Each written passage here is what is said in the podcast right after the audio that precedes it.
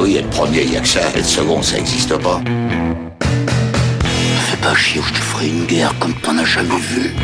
Go ahead. Quand les types de 130 kilos disent certaines choses, ceux de 60 kilos les écoutent. Make my day. Vous savez mon nom, j'ignore le vôtre. Qui êtes-vous?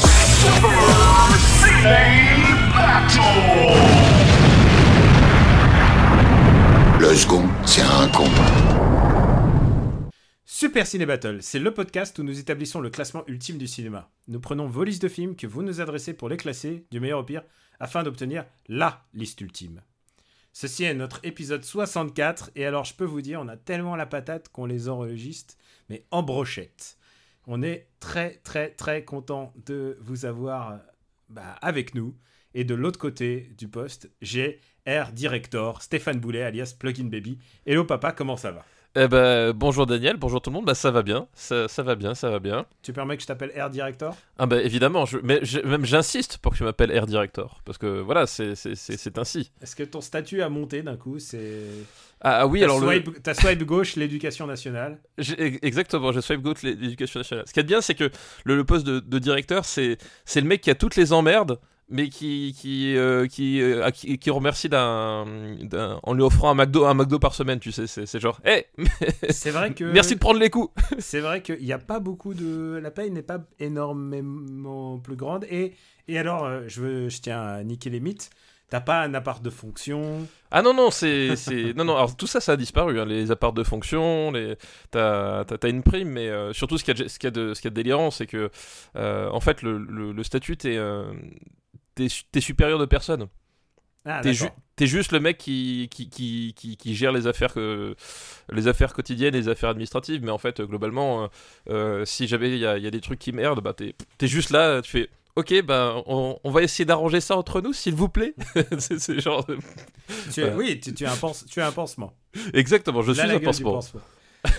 je suis Daniel Rêve, Camille Robotique sur Twitter, et donc ceci est un épisode 64. Et comme tu le disais, il n'y a personne au-dessus de toi, sauf, sauf la, le marbre, Sauf le marbre, il n'y a que le, Le marbre marbre, au-dessus de moi. où nous Exactement. gravons tous les films que vous nous adressez. Pour faire parvenir des listes, c'est simple, c'est trois films par liste, un titre si vous voulez, vous la pétez, et vous nous l'envoyez à supercinébattle.gmail.com. On est toujours sur les années 2000 et on s'éclate bien en fait. Oui, c'est assez rigolo. on, se- on se marre vraiment, vraiment bien. Et je pense que euh, on va en faire un petit tour de la liste vite fait. Oh bah oui, bien sûr. La, li- bah, liste, c'est il n'y a que ça qui compte. Ce n'était que la- finalement que la semaine dernière.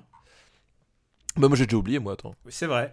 Alors on peut signaler quand même une entrée en dixième place. Oui, avec euh, Et le, tout ciné- mama tambien. ah, le cinéma mexicain qui, qui déboule en force. C'est et on est très content parce que c'est vraiment du, du cinéma de haute qualité. Et pas loin derrière Casino Royale. Et pas loin derrière Casino Royale. Ouais, Deux places derrière. Et euh, je regarde un peu. Il y a Dark Knight qui est entré en 34e place. C'est ça, qui, qui est bien rentré lui aussi. Mhm. Almost Famous, 67e, Carnet de voyage. C'est bien, on fait, on fait le topo du- de l'épisode précédent. Et Wasabi, par contre, qui allait peupler la, la fin du, du tableau. Ah, il, il en faut, il en faut. Il en faut aussi. Peut-être qu'il y en aura encore aujourd'hui, je ne sais pas. Oh là là Si, je sais un petit peu, je sais un petit peu. C'est une liste qui nous est envoyée par... euh, alors, il a deux pseudos, c'est Jean Fifi ou alors euh, Allo Vieux Forever. Alors, Alors c'est peut-être le même pseudo, merci Jean-Fifi, I love you forever. ouais, c'est vrai. C'est vrai, peut-être c'est le même. Tu ne sais pas, hein Et c'est trois films méconnus du cinéma français, de Ah. 2000 à 2009. Et le- son premier film, c'est Steak de Quentin Dupieux. Steak de Quentin Dupieux. Euh, donc euh, Quentin, bah, on en avait parlé en plus euh, la dernière fois. Bah oui, Bah, forcément on avait parlé de Au Poste. On a parlé de Au Poste et je pensais qu'il était opportun de parler de, euh, bah, de Steak, qui, j'ai regardé, est disponible sur Netflix. Ah bah voilà, Ah, c'est bien maintenant. tu vérifies à chaque fois. Pas- les- Pas à chaque fois, mais je me dis, tiens, je me suis dit, tiens, c'est bizarre, Steak est disponible, quoi. Donc, euh, Et donc euh, Steak, donc euh, c'est le euh, film Quentin Dupieux avec Eric et Ramsey. Et globalement l'histoire, c'est ça se passe aux États-Unis dans un dans une un- high school, dans un ouais, college. dans un college. Euh, c'est college ou high school, je sais plus. je crois que c'est, ils sont en dernière année de, sais- lycée, hein. Je crois qu'ils sont Ouais, dernière c'est high school, Donc c'est high school, donc ouais, c'est ça. Donc dans, dans une high school. Et en gros, c'est, euh, je crois que c'est le personnage de de de, de Eric euh, Judor qui revient dans sa ville natale parce que je, je sais plus ce qu'il euh, je sais plus ce qui lui arrive en fait. Il, il sort pas Attends, de d'hôpital Euh, psychiatrique ou un truc comme ça. Non, non, non. Ce qui se passe, c'est qu'au début, euh, tout est normal. Et euh, il y a Ramsey et Eric. Et euh, Ramsey se fait bully. Ah oui, non, mais c'est ça, oui. Ramsey le tout, tout début. bully Oui, et- le tout, tout début, c'est ça, exact, oui, oui. Et il en a ras-le-bol. Et il prend un gun. Et il fusille, il fusille tous les mecs qui l'ont bully. C'est ça, exactement. Et il oui. donne le gueule à, à Eric, euh, qui passait par là. Oui, Et, et, c'est lui qui se fait choper. arrêter, Voilà. Ça. Non, mais c'est ça, oui. C'est le, le tout, tout point de départ, c'est ça. Parce que je, je me rappelais qu'il sortait euh, justement de euh, plus ou moins de plus ou moins de cabane, mais je me rappelais plus effectivement qu'il y avait le. Enfin, même pas de cabane, c'est vraiment psy- psychiatrique dans mon souvenir. Oui, Mais je me rappelais plus effectivement qu'il y avait le prologue, euh, ouais. Le film reprend quand Il Eric sort de. Voilà, il sort après. d'hôpital euh, psychiatrique et visiblement il est affecté. visiblement il est affecté et euh, surtout bah, le, le- le monde autour de lui a changé c'est à dire que euh, le personnage de Ramsey euh, Qui s'appelle George. qui s'appelle George voilà a, a rejoint les Shivers ou en tout cas essaie de rejoindre les Shivers Shivers. Shivers Shivers. Et qu'est-ce que c'est les Shivers? Eh ben c'est un, un espèce de groupe de voilà de, de, de, sportifs connards enfin c'est les voilà les, les, les bullies du cinéma les américain. bullies du du cinéma américain qui sont menés euh, par Kavinsky. Euh, donc Kavinsky, l'artiste électro, qui, joue le chef de cette bande, et, euh, donc tu vas voir tout ce, rapport en fait à, l'intégration au groupe, mais pas que, euh, parce qu'on est chez Quentin Dupieux, donc on a un peu parlé là, je crois que c'est il y a deux épisodes il me semble, vu qu'on les a enregistrés le, le- le- le lendemain l'un de l'autre, j'ai un peu tendance à les mélanger, mais c'est que globalement cet univers qui, quand on vous le résume comme ça, a l'air à peu près cohérent. Enfin, c'est pas que c'est pas cohérent, mais c'est juste que euh, ça va très vite partir dans des délires complètement absurdes. Euh, Il y a notamment le- leur espèce de, de jeu qui font, tu sais, accroupis. C'est une espèce de jeu de cricket où ils, laissent tomber une boule et ensuite ils font un- une course tout autour. C'est un, jeu qui n'a aucun sens en fait. C'est un jeu qui n'a aucun sens, qui n'a aucune finalité, mais qui pratique de façon euh, assidue. Et en en fait. se faisant ouais, top là, ouais, t'as- bien joué. Alors que c'est un jeu incompréhensible quoi. Et alors que c'est incompréhensible, tu sais pas ce qui se passe. euh, voilà. Et tout le, tout le film est comme ça, c'est-à-dire que t'as as plein, de, t'as plein de moments absurdes qui vont se greffer les, les uns sur les autres et qui vont donner un espèce de truc euh, assez, assez, assez maboule. Mais en même temps, quand je disais que, que ça reste cohérent, c'est-à-dire que euh, si, tu, démêles un peu le truc, et surtout si tu acceptes à un moment donné de te perdre, parce que je pense qu'une des clés du cinéma de Quentin Dupieux, et, c'est une clé volontaire, c'est qu'à un moment donné, si tu ne lâches pas prise, c'est impossible de rentrer dans le film. C'est-à-dire qu'à un moment donné, tu es obligé d'accepter que, que, certaines choses n'auront pas de sens. Ou en Et- tout cas, tu ne pourras pas y accéder. Même s'il y en a, tu, voilà, tu, tu dois accepter au- un- un- une part de ça au minimum pour rentrer dedans et surtout pour euh, trouver qu'au fond, il y a, il y a une vraie logique. C'est-à-dire qu'il y y a un vrai regard dans ce film-là qui, qui est porté sur... euh, justement sur le- le- le- le- les phénomènes coercitifs en fait les phénomènes coercitifs en particulier en high school mais pas que phé- Phénomène de groupe quoi. Phénomène de groupe, c'est-à-dire te sentir obligé de, de, de- de faire certaines choses parce que euh, la pression sociale dans laquelle tu, tu es plongé euh, conduit inévitablement de façon un peu à la façon d'entonnoir à Mm. soit être euh, soit te rentrer dans le moule et pour le coup là c'est devenir un connard parce que c'est ce qui va arriver au personnage d'Eric Judor c'est qu'en fait il va devenir un type exécrable Euh, c'est plutôt Ramsey qui va devenir un connard, Oui, Eric mais en qui fait- veut s'intégrer. En fait, Eric va s'intégrer, mais en fait, il va devenir Shivers et il va devenir un salopard parce que c'est comme ça que le groupe fonctionne. Et du coup, Ramsey va se sentir exclu. Enfin, du coup, tu sais, t'as toute la Mm. mécanique qui va, se, qui va se mettre en place comme ça, en fait. Et, euh, et du coup, euh, il y, a, il y a une fin, il y a une vraie finalité au film, mais, mais ça n'a ni queue ni tête, quoi. Ça, ça, ça et il y a aussi des super blagues. Enfin, quand même, dans, dans, dans Steak, il y a une de mes répliques préférées de, de, de- du cinéma comique euh, des euh, français récents. Ouais. C'est quand Kavinsky il rentre dans sa, dans sa grosse bagnole et qui fait le dernier arrivé est, Phil- est fan de Phil Collins. Et, je crois que c'est né, c'est né de là. hein. Bah, c'est génial. Enfin, cette réplique, elle est, elle est extraordinaire. Elle est vraiment extraordinaire. Alors que, je suis désolé, Phil, Phil Collins, c'est super. Mais ça montre à quel point c'est des connards. Ah, écoute, je ne sais pas, moi ça les rend attachants, tu vois, justement. Et surtout, ce qui est génial, c'est de voir, Ramsey qui débarque en faisant Eh, eh, je suis dernier, mais je suis pas fan de Phil Collins. Oui, hein. exactement. Exactement. Alors, il y a eu un, un gros quiproquo sur ce film, puisque ce film Ah bah, a été plus qu'un vendu. quiproquo. Plus qu'un quiproquo. Ce c'est- film à l'époque a été vendu comme un film La Nouvelle Comédie avec Eric et Ramsey. Alors que c'est pas du tout ça en fait. Et à un moment, ils, ça. sont, ils sont le centre de, de l'histoire. Et au bout d'un moment, bah, ils vont, euh, ils le sont plus. Oui, puis surtout, ils ne le sont plus. Puis surtout, le, en fait, euh, l'humour pratiqué, c'est vraiment l'humour de Quentin Dupieux. Euh, c'est-à-dire que on, les, mecs qui pensaient voir la tour Montparnasse infernale euh, dans un lycée euh, euh, américain, bah, c'est pas ça du tout. Est, c'est vraiment un, un humour qui est complètement différent, qui, qui est très écrit, euh, et comme on l'a dit, très très absurde. Et effectivement, euh, tous les gens qui, se disaient ouais chouette, on- ça va être euh, ça va être H avec avec des, des collégiens américains, ça va être trop bien. Tout le monde, enfin en tout cas une grosse partie des gens euh, sont allés voir ça. C'est-à-dire c'est pas un hasard non plus si c'était le euh, jusqu'à présent parce que j'ai- pas j'ai pas vu les chiffres au final de au poste, mais jusqu'à présent c'était le plus gros succès de Quentin Dupieux en termes de, de box office euh, steak. C'est qu'en fait c'est pas un hasard. Hein, c'est que- pas un hasard, c'est qu'il y avait ce malentendu au départ, c'est-à-dire que plein de gens sont allés voir euh, le film pour Eric et Ramsey parce que C'était le duo à la mode. c'était le duo à la mode, et qu'en fait ils, ils ont vu le truc et puis ils se sont dit, mais qu'est-ce que je viens de regarder? Ça, c'est- une phrase que à peu près tout le monde qui découvre Quentin Dupieux va prononcer à un moment donné, c'est qu'est-ce que je suis en train de regarder, bordel? Et là, il y a eu des, centaines de milliers de Français qui, pensaient passer un moment, euh, euh, voilà, un, moment euh, classique, un, peu débile, voilà, et qui sont arrivés là-dessus qui se sont dit, mais qu'est-ce que je regarde, quoi Et je me demande si, si, si dans ce film-là, il y a, un- il y a un taux de, euh, un taux particulier de gens qui quittent la salle, parce que c'est vraiment le genre d'expérience, à mon avis, qui a dû faire, euh, euh, voilà, tourner les talons, quoi. Il est pas rare qu'il faille regarder plusieurs fois un Quentin Dupieux.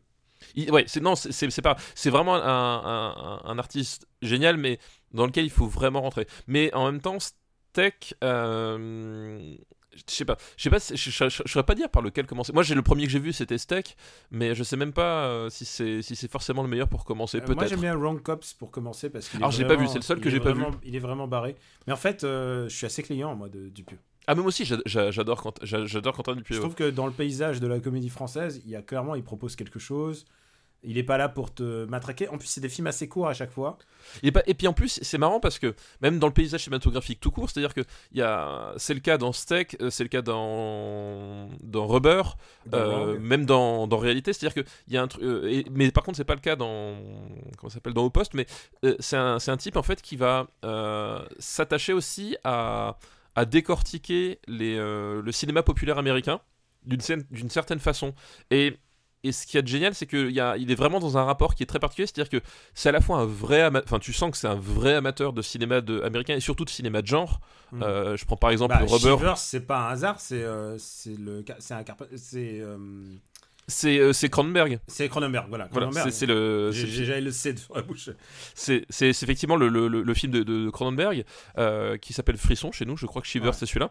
Oui, parce que l'autre c'est Rabied, donc c'est Rage. Donc Mm. euh, effectivement, et tu sens que c'est un vrai amateur de cinéma de genre euh, au sens au sens vrai connaisseur et tout. Et en même temps, il a il arrive à avoir un, un regard euh, critique sur certaines choses. C'est-à-dire que on- on n'est pas dans le dans l'admiration béate et on n'est même pas dans la réappropriation. C'est-à-dire que il va te parler de ce cinéma-là, de ces codes-là, de ces univers-là, mais vraiment à sa façon. C'est-à-dire sans singer euh, ce qui se fait, même dans le cinéma absurde euh, anglo-saxon. Euh, il va vraiment, se- enfin, il y a vraiment un truc très cinéphile en plus dans, dans, dans ces films-là, qui est, qui est vraiment génial, quoi. Et c'est un film, bah, du coup, qui a une grande incompréhension à la fois du public. C'est un film qui a 1,5 et- 1,5 étoiles sur 5 sur, Ah bah oui, oui, c'est. Allociné. Mais c'est- du point de vue de la presse, c'est ça qui est paradoxal, c'est qu'il a été, euh, il a été plutôt détruit par la presse en général. À Mais la ouais. presse dite intello a compris qu'il se passait un truc. Oui. Euh, Et je dis intello entre guillemets parce que c'est pas Oui, du non, mais, euh, bah, après- que je catégorise. Mais je veux dire Libé, euh, les cahiers du cinéma ont soutenu ce film. Genre ils ont senti qu'il y avait quelque chose qui se passait et que. Bah, Et en Ouais. même temps, c'est un film intello parce que, enfin, t'es obligé de passer par un prisme de reconstruction euh, pour essayer de, de, de, de, de- de t'y retrouver. C'est-à-dire que tu. euh, vraiment, c'est pas un film que tu peux voir de façon dilettante, en fait. Enfin, il y a vraiment. C'est c'est un, c'est un spectacle. Et, même, c'est justement, il un s'amuse film de du ça. Dimanche soir, c'est pas la caricature de la comédie du dimanche soir. C'est un film qui a- qui raconte quelque chose et c'est un film qui a une vision sur quelque chose. Et qui Donc, même il, il s'amuse de ça, c'est-à-dire que Mm. euh, c'est le cas dans Steak, c'est plus le, le- pour moi le plus évident à, à propos de ce que je vais parler, c'est c'est Rubber, c'est-à-dire ce, ce rapport du public au film.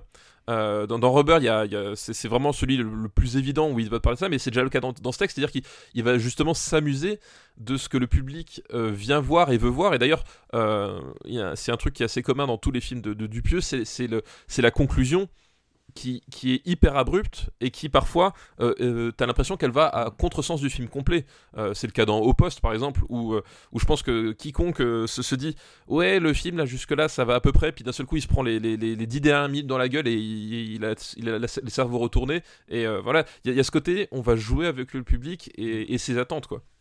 Puis il y a eu aussi ceux qui ont, qui un peu retourné, retourné leur veste, quoi, qui ont senti qu'il se passait quelque chose et, Et euh, moi, ça s'est pas passé exactement comme ça. C'est-à-dire, la première fois que j'ai vu Steak, j'ai- détesté euh, parce que j'étais pas prêt. Et euh, ensuite. T'étais pas prêt dans le ventre de ta mère, c'est pour ça. Non, non, non, mais il y a des moments où, tu sais, genre, si t'es pas luné, euh, tu peux pas voir le film. Et j'ai, réessayé. Et surtout, j'ai vu Rubber entre temps. Et Rubber, là, par contre, j'étais vraiment. euh, j'étais vraiment. Genre, waouh, il se passe un truc là. Et avec Rubber, j'étais vraiment scotché, quoi. Mais c'est vrai qu'il il y a une partie de. bah, et de la presse qui l'avait saqué à l'époque, qui, qui ensuite. euh, retourné leur veste et, euh, et après tout changer d'avis n'est pas n'est pas un crime hein. il vaut mieux vaut mieux que ça soit dans ce sens-là que dans l'inverse Oui, il vaut mieux que ce soit dans ce sens-là que, Ouais. que dans l'inverse. et, euh, et puis en plus, c'est euh, Quentin Dupieux, euh, on l'a pas dit, mais c'est Monsieur Oiseau, euh, le, le DJ, euh, DJ musicien. Et du coup, euh, bah, ce qui fait qu'il y a toute sa bande de potes qui sont là. euh, pour- Il y, a, il y a Sébastien. euh, le- Oui, il y a Sébastien aussi, on avait dit, euh, Il y a- Kavinsky. il y a euh, Kavinsky. Il y a, enfin, ils sont tous, ils font tous un, tous ces petits copains qui font un, C'est le meilleur rôle de Jonathan Lambert. C'est c'est- ah, c'est- c'est le le meilleur rôle de Jonathan Lambert, ouais. même s'il est excellent dans réalité aussi d'ailleurs. Ouais, Euh. mais c'est son meilleur. Genre, il est vicieux, il est dégueulasse. Euh, tu sens qu'il est bien utilisé, qu'il pourrait être un bon, un bon comédien en fait. Si, si tu... Bah tu, tu, tu sens qu'il est, ouais, là, là il, est, il, a, il a pris possession du truc, quoi, complètement, ouais. Euh, donc c'est un film qu'on aime pas mal. Où est-ce qu'on va le mettre? Et où est-ce qu'on va mettre Steak? Euh, Pouf, pouf, pouf. J'essaie de voir une comédie que dans, dans la liste parce que c'est pas chargé en comédie le haut. hein. Euh, le comédie dans la liste. Euh, dire sont- irréversible Attends. T'es con. Je vais la faire, à chaque fois. à chaque ouais, je vais la faire à chaque fois. Il y, y a trois sortes de comiques. a Le comique de répétition, le comique de répétition et le comique de répétition. Oh très très bon, je l'ai. Alors, euh, où est-ce qu'on va mettre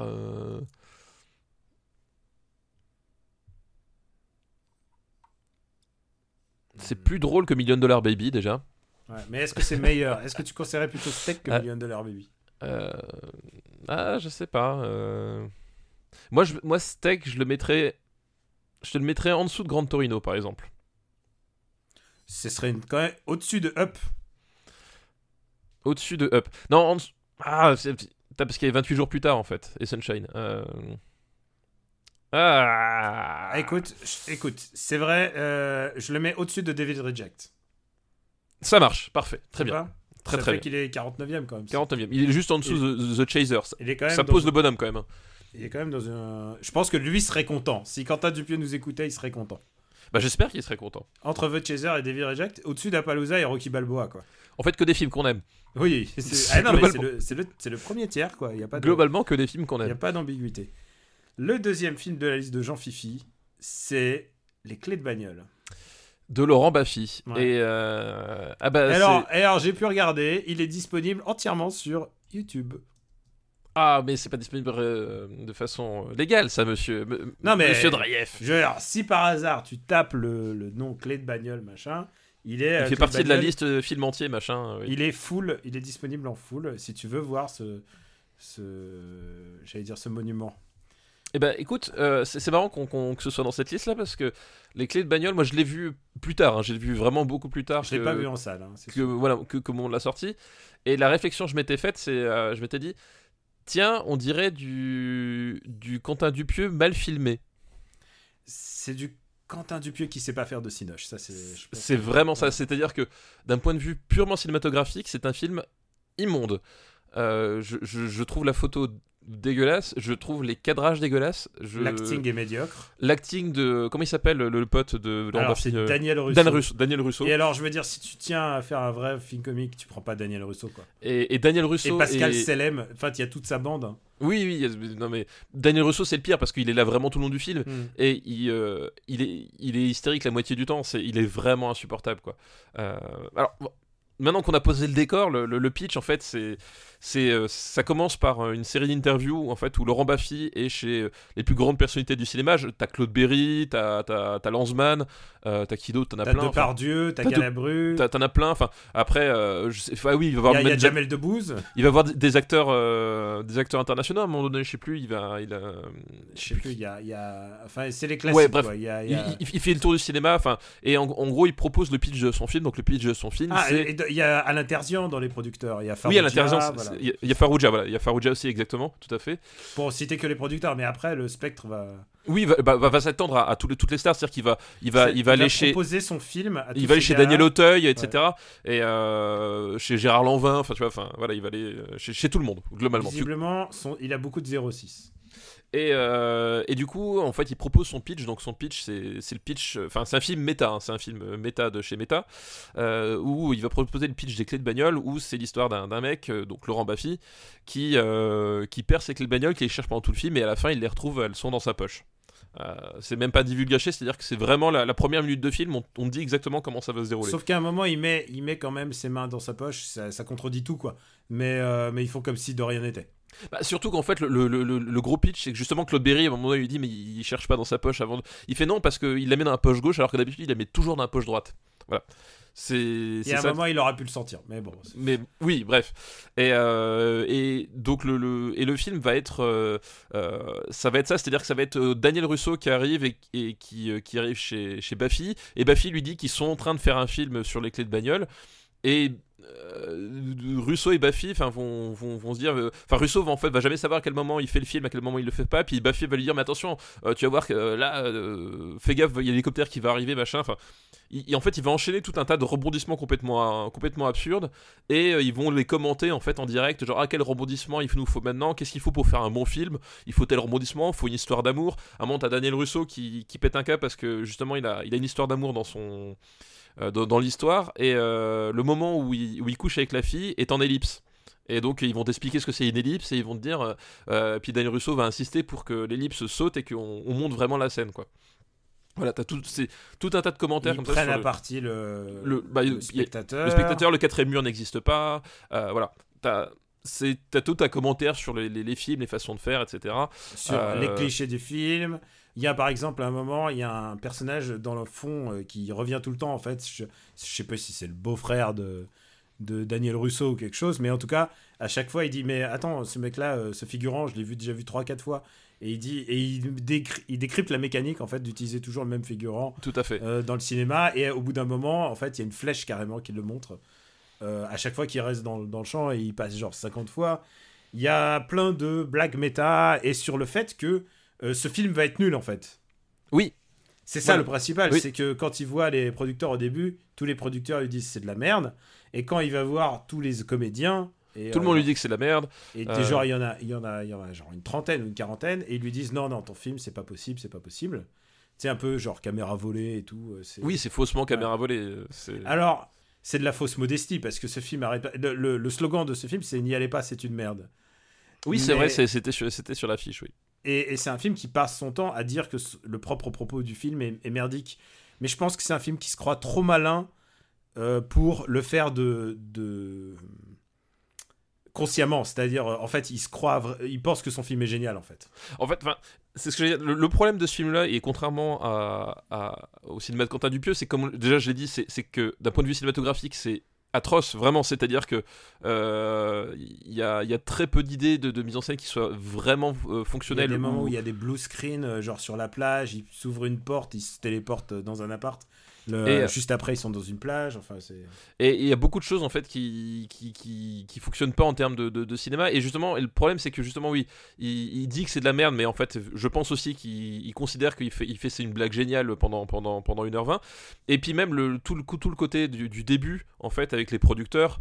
Quand au bout d'un moment, tu arrives à, à ton 40e acteur connu qui, qui dit non, tu fais Ok, on a, on a compris que tu connais des gens, Laurent, c'est- passe à autre chose. Tu vois, t'as vraiment un côté, euh, il sait pas quand s'arrêter, quoi. Euh, Il sait pas quand s'arrêter, et comme je, il n'a pas de talent de metteur en scène véritable, euh, le, le film euh, en, en devient parfois un peu exaspérant, quoi. Et c'est ce qu'il est en fait, c'est qu'il est vraiment vraiment exaspérant. Alors, C'est un, film- qui se croit trop malin et en fait il n'y a pas le fond derrière pour. euh, Et, et su- et surtout, enfin, après, ça fait un film trop facile, c'est-à-dire que oui, c'est exaspérant, mais en fait, c'est le but, haha, je vous ai bien eu. Enfin, je veux dire, c'est un film qui va te dire, quelle que soit l'angle par lequel tu le prends, il va toujours trouver une pirouette à la con Mm. pour dire, haha, euh, je vous ai bien eu, c'est que- c'est ce que je voulais. Et en fait, pour moi, justement, c'est de la pirouette, c'est-à-dire que c'est un film qui, qui, qui, qui se fait parce que pour le simple plaisir de se faire, mais qui, qui en fait veut pas dire grand-chose.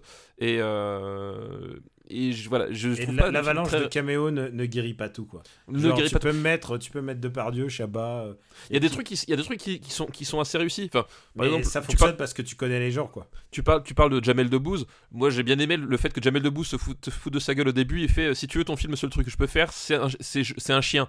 Et en fait, à un moment donné, il tourne un chien, il, il fait la voix C'est du un chien. chien en pâte à modeler ou un Voilà. ouais. C'est ça, il fait la voix du chien. Voilà. T'as, quelques idées qui fonctionnent. Enfin, c'est pas complètement acheté à la poubelle, mais globalement, sur, euh, sur l'ensemble du projet, c'est un film qui, qui est irritant, mais dans le mauvais sens, en fait, je trouve. Et, euh, et c'est dommage. Il y, a- il y a des idées qui fonctionnent, mais vraiment pas tout. il y a des- y a des caméos rigolos. Tu parlais de Jamel Debbouze, mais genre, il y a pas mal de références à. bah, il, y a Chantal... y a, y a presque tous les nuls en fait dedans. Il y a sous tous les oui, il y a. Chantal Lobby euh, qui fait Redis... Enfin, il y a encore une référence à, à aller voir mon film. euh, Tout à euh, fait. Je ouais. veux pas y aller, c'est une merde. Enfin, genre, c'est dans la même long...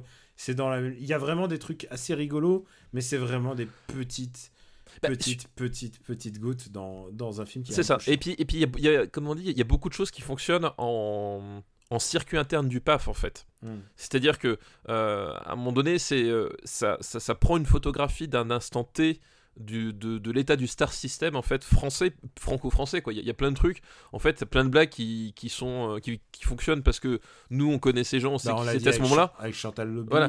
mais en fait Euh. tu, tu, tu prends ce film bah, euh, ne serait-ce qu'aujourd'hui tu lui montres à, à, à- à des plus jeunes etc et la moitié des trucs ils comprennent vraiment pas du tout ce que ça veut dire pour la bonne simple raison que la- plein de trucs auxquels ça fait référence n'ont pas marqué l'histoire et n'ont pas vocation à le faire c'est à dire que voilà c'est un, petit film de, de, de- de show business aussi enfin, euh, et c'est aussi une de ses limitations Et, euh, et c'est bi- c'est bizarre de sa part, quoi, parce que. Parce que tu t'attends pas à un film comme ça de lui, en fait. Bah, en même temps, il a toujours été un peu. euh, Enfin, je veux dire, son, son personnage, en tout cas, je- dans, dans les émissions, a toujours été un peu euh, arrogant, mégalo, tu vois. Donc. euh, C'est vrai, c'est un punchliner, c'est un mec qui, donc forcément, qui doit se mettre à une certaine hauteur. Et, euh, et Tu vois, et- et et les gens, quoi. Et, sa façon, effectivement, sa façon de, de- de balancer ses blagues, genre euh, je te regarde de, de trois quarts, enfin voilà. Au contraire, enfin, je trouve que c'est un film qui lui correspond plus, plus, plutôt finalement dans, dans, dans le fond, quoi. Même si, même si à une époque, il était meilleur comique que- qu'il n'est cinéaste, quoi. Il y a un contre-coup pour lui, c'est que ça a été un flop monstrueux. Bah ah oui, alors en même temps, Enfin, c'est pareil. monstrueux, non, mais c'est-à-dire il a fait 200 000 entrées ou 300 000, mais. euh, Oui. En, en même temps, c'est- alors c'est pareil, c'est comme pour le coup, c'est comme Dupieux. Je, je pense, je sais pas si c'est un, enfin, je, je sais pas s'il pensait vraiment faire des entrées avec un film euh, comme ça en fait. Je sais pas. Tu vois, c'est. Je pense que, euh, tu vois, Dupieux, il a justement, en plus, il a. On, on l'a vu la sortie d'Opost, il était très actif sur Twitter. Euh, il, il a bien conscience que ces films euh, ne sont pas faits pour faire des entrées en fait.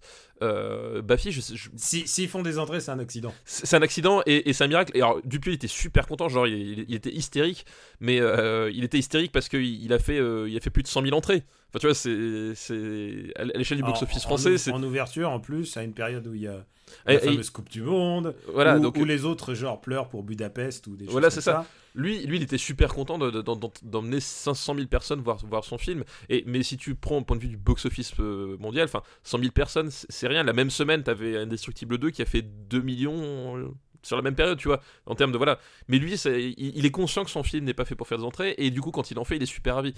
Euh, je, je pense que Baffy, enfin, j'imagine mal Baffy se dire, je vais faire 2 millions d'entrées avec les clés de bagnole.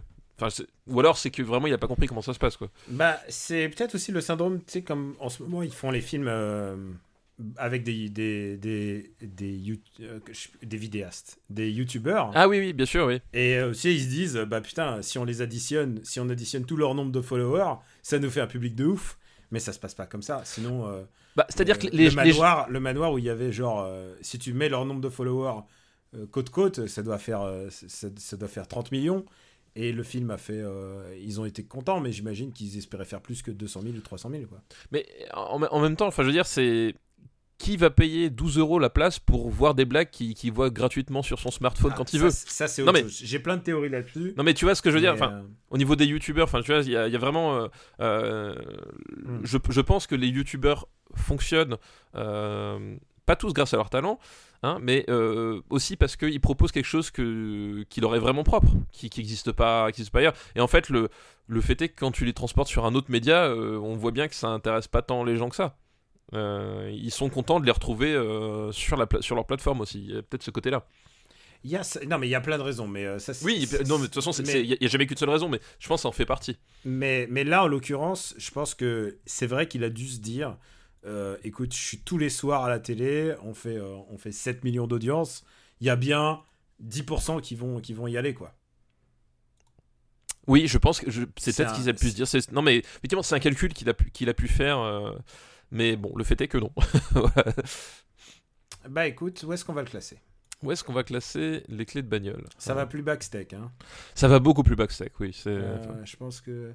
Euh, qui a tué Pamela Rose Est-ce que c'est ton kiff ou pas? Tu préfères J'aime pas trop trop qui a tué Pamela Rose, mais en même temps, je, je trouve, 140, 142e chez nous.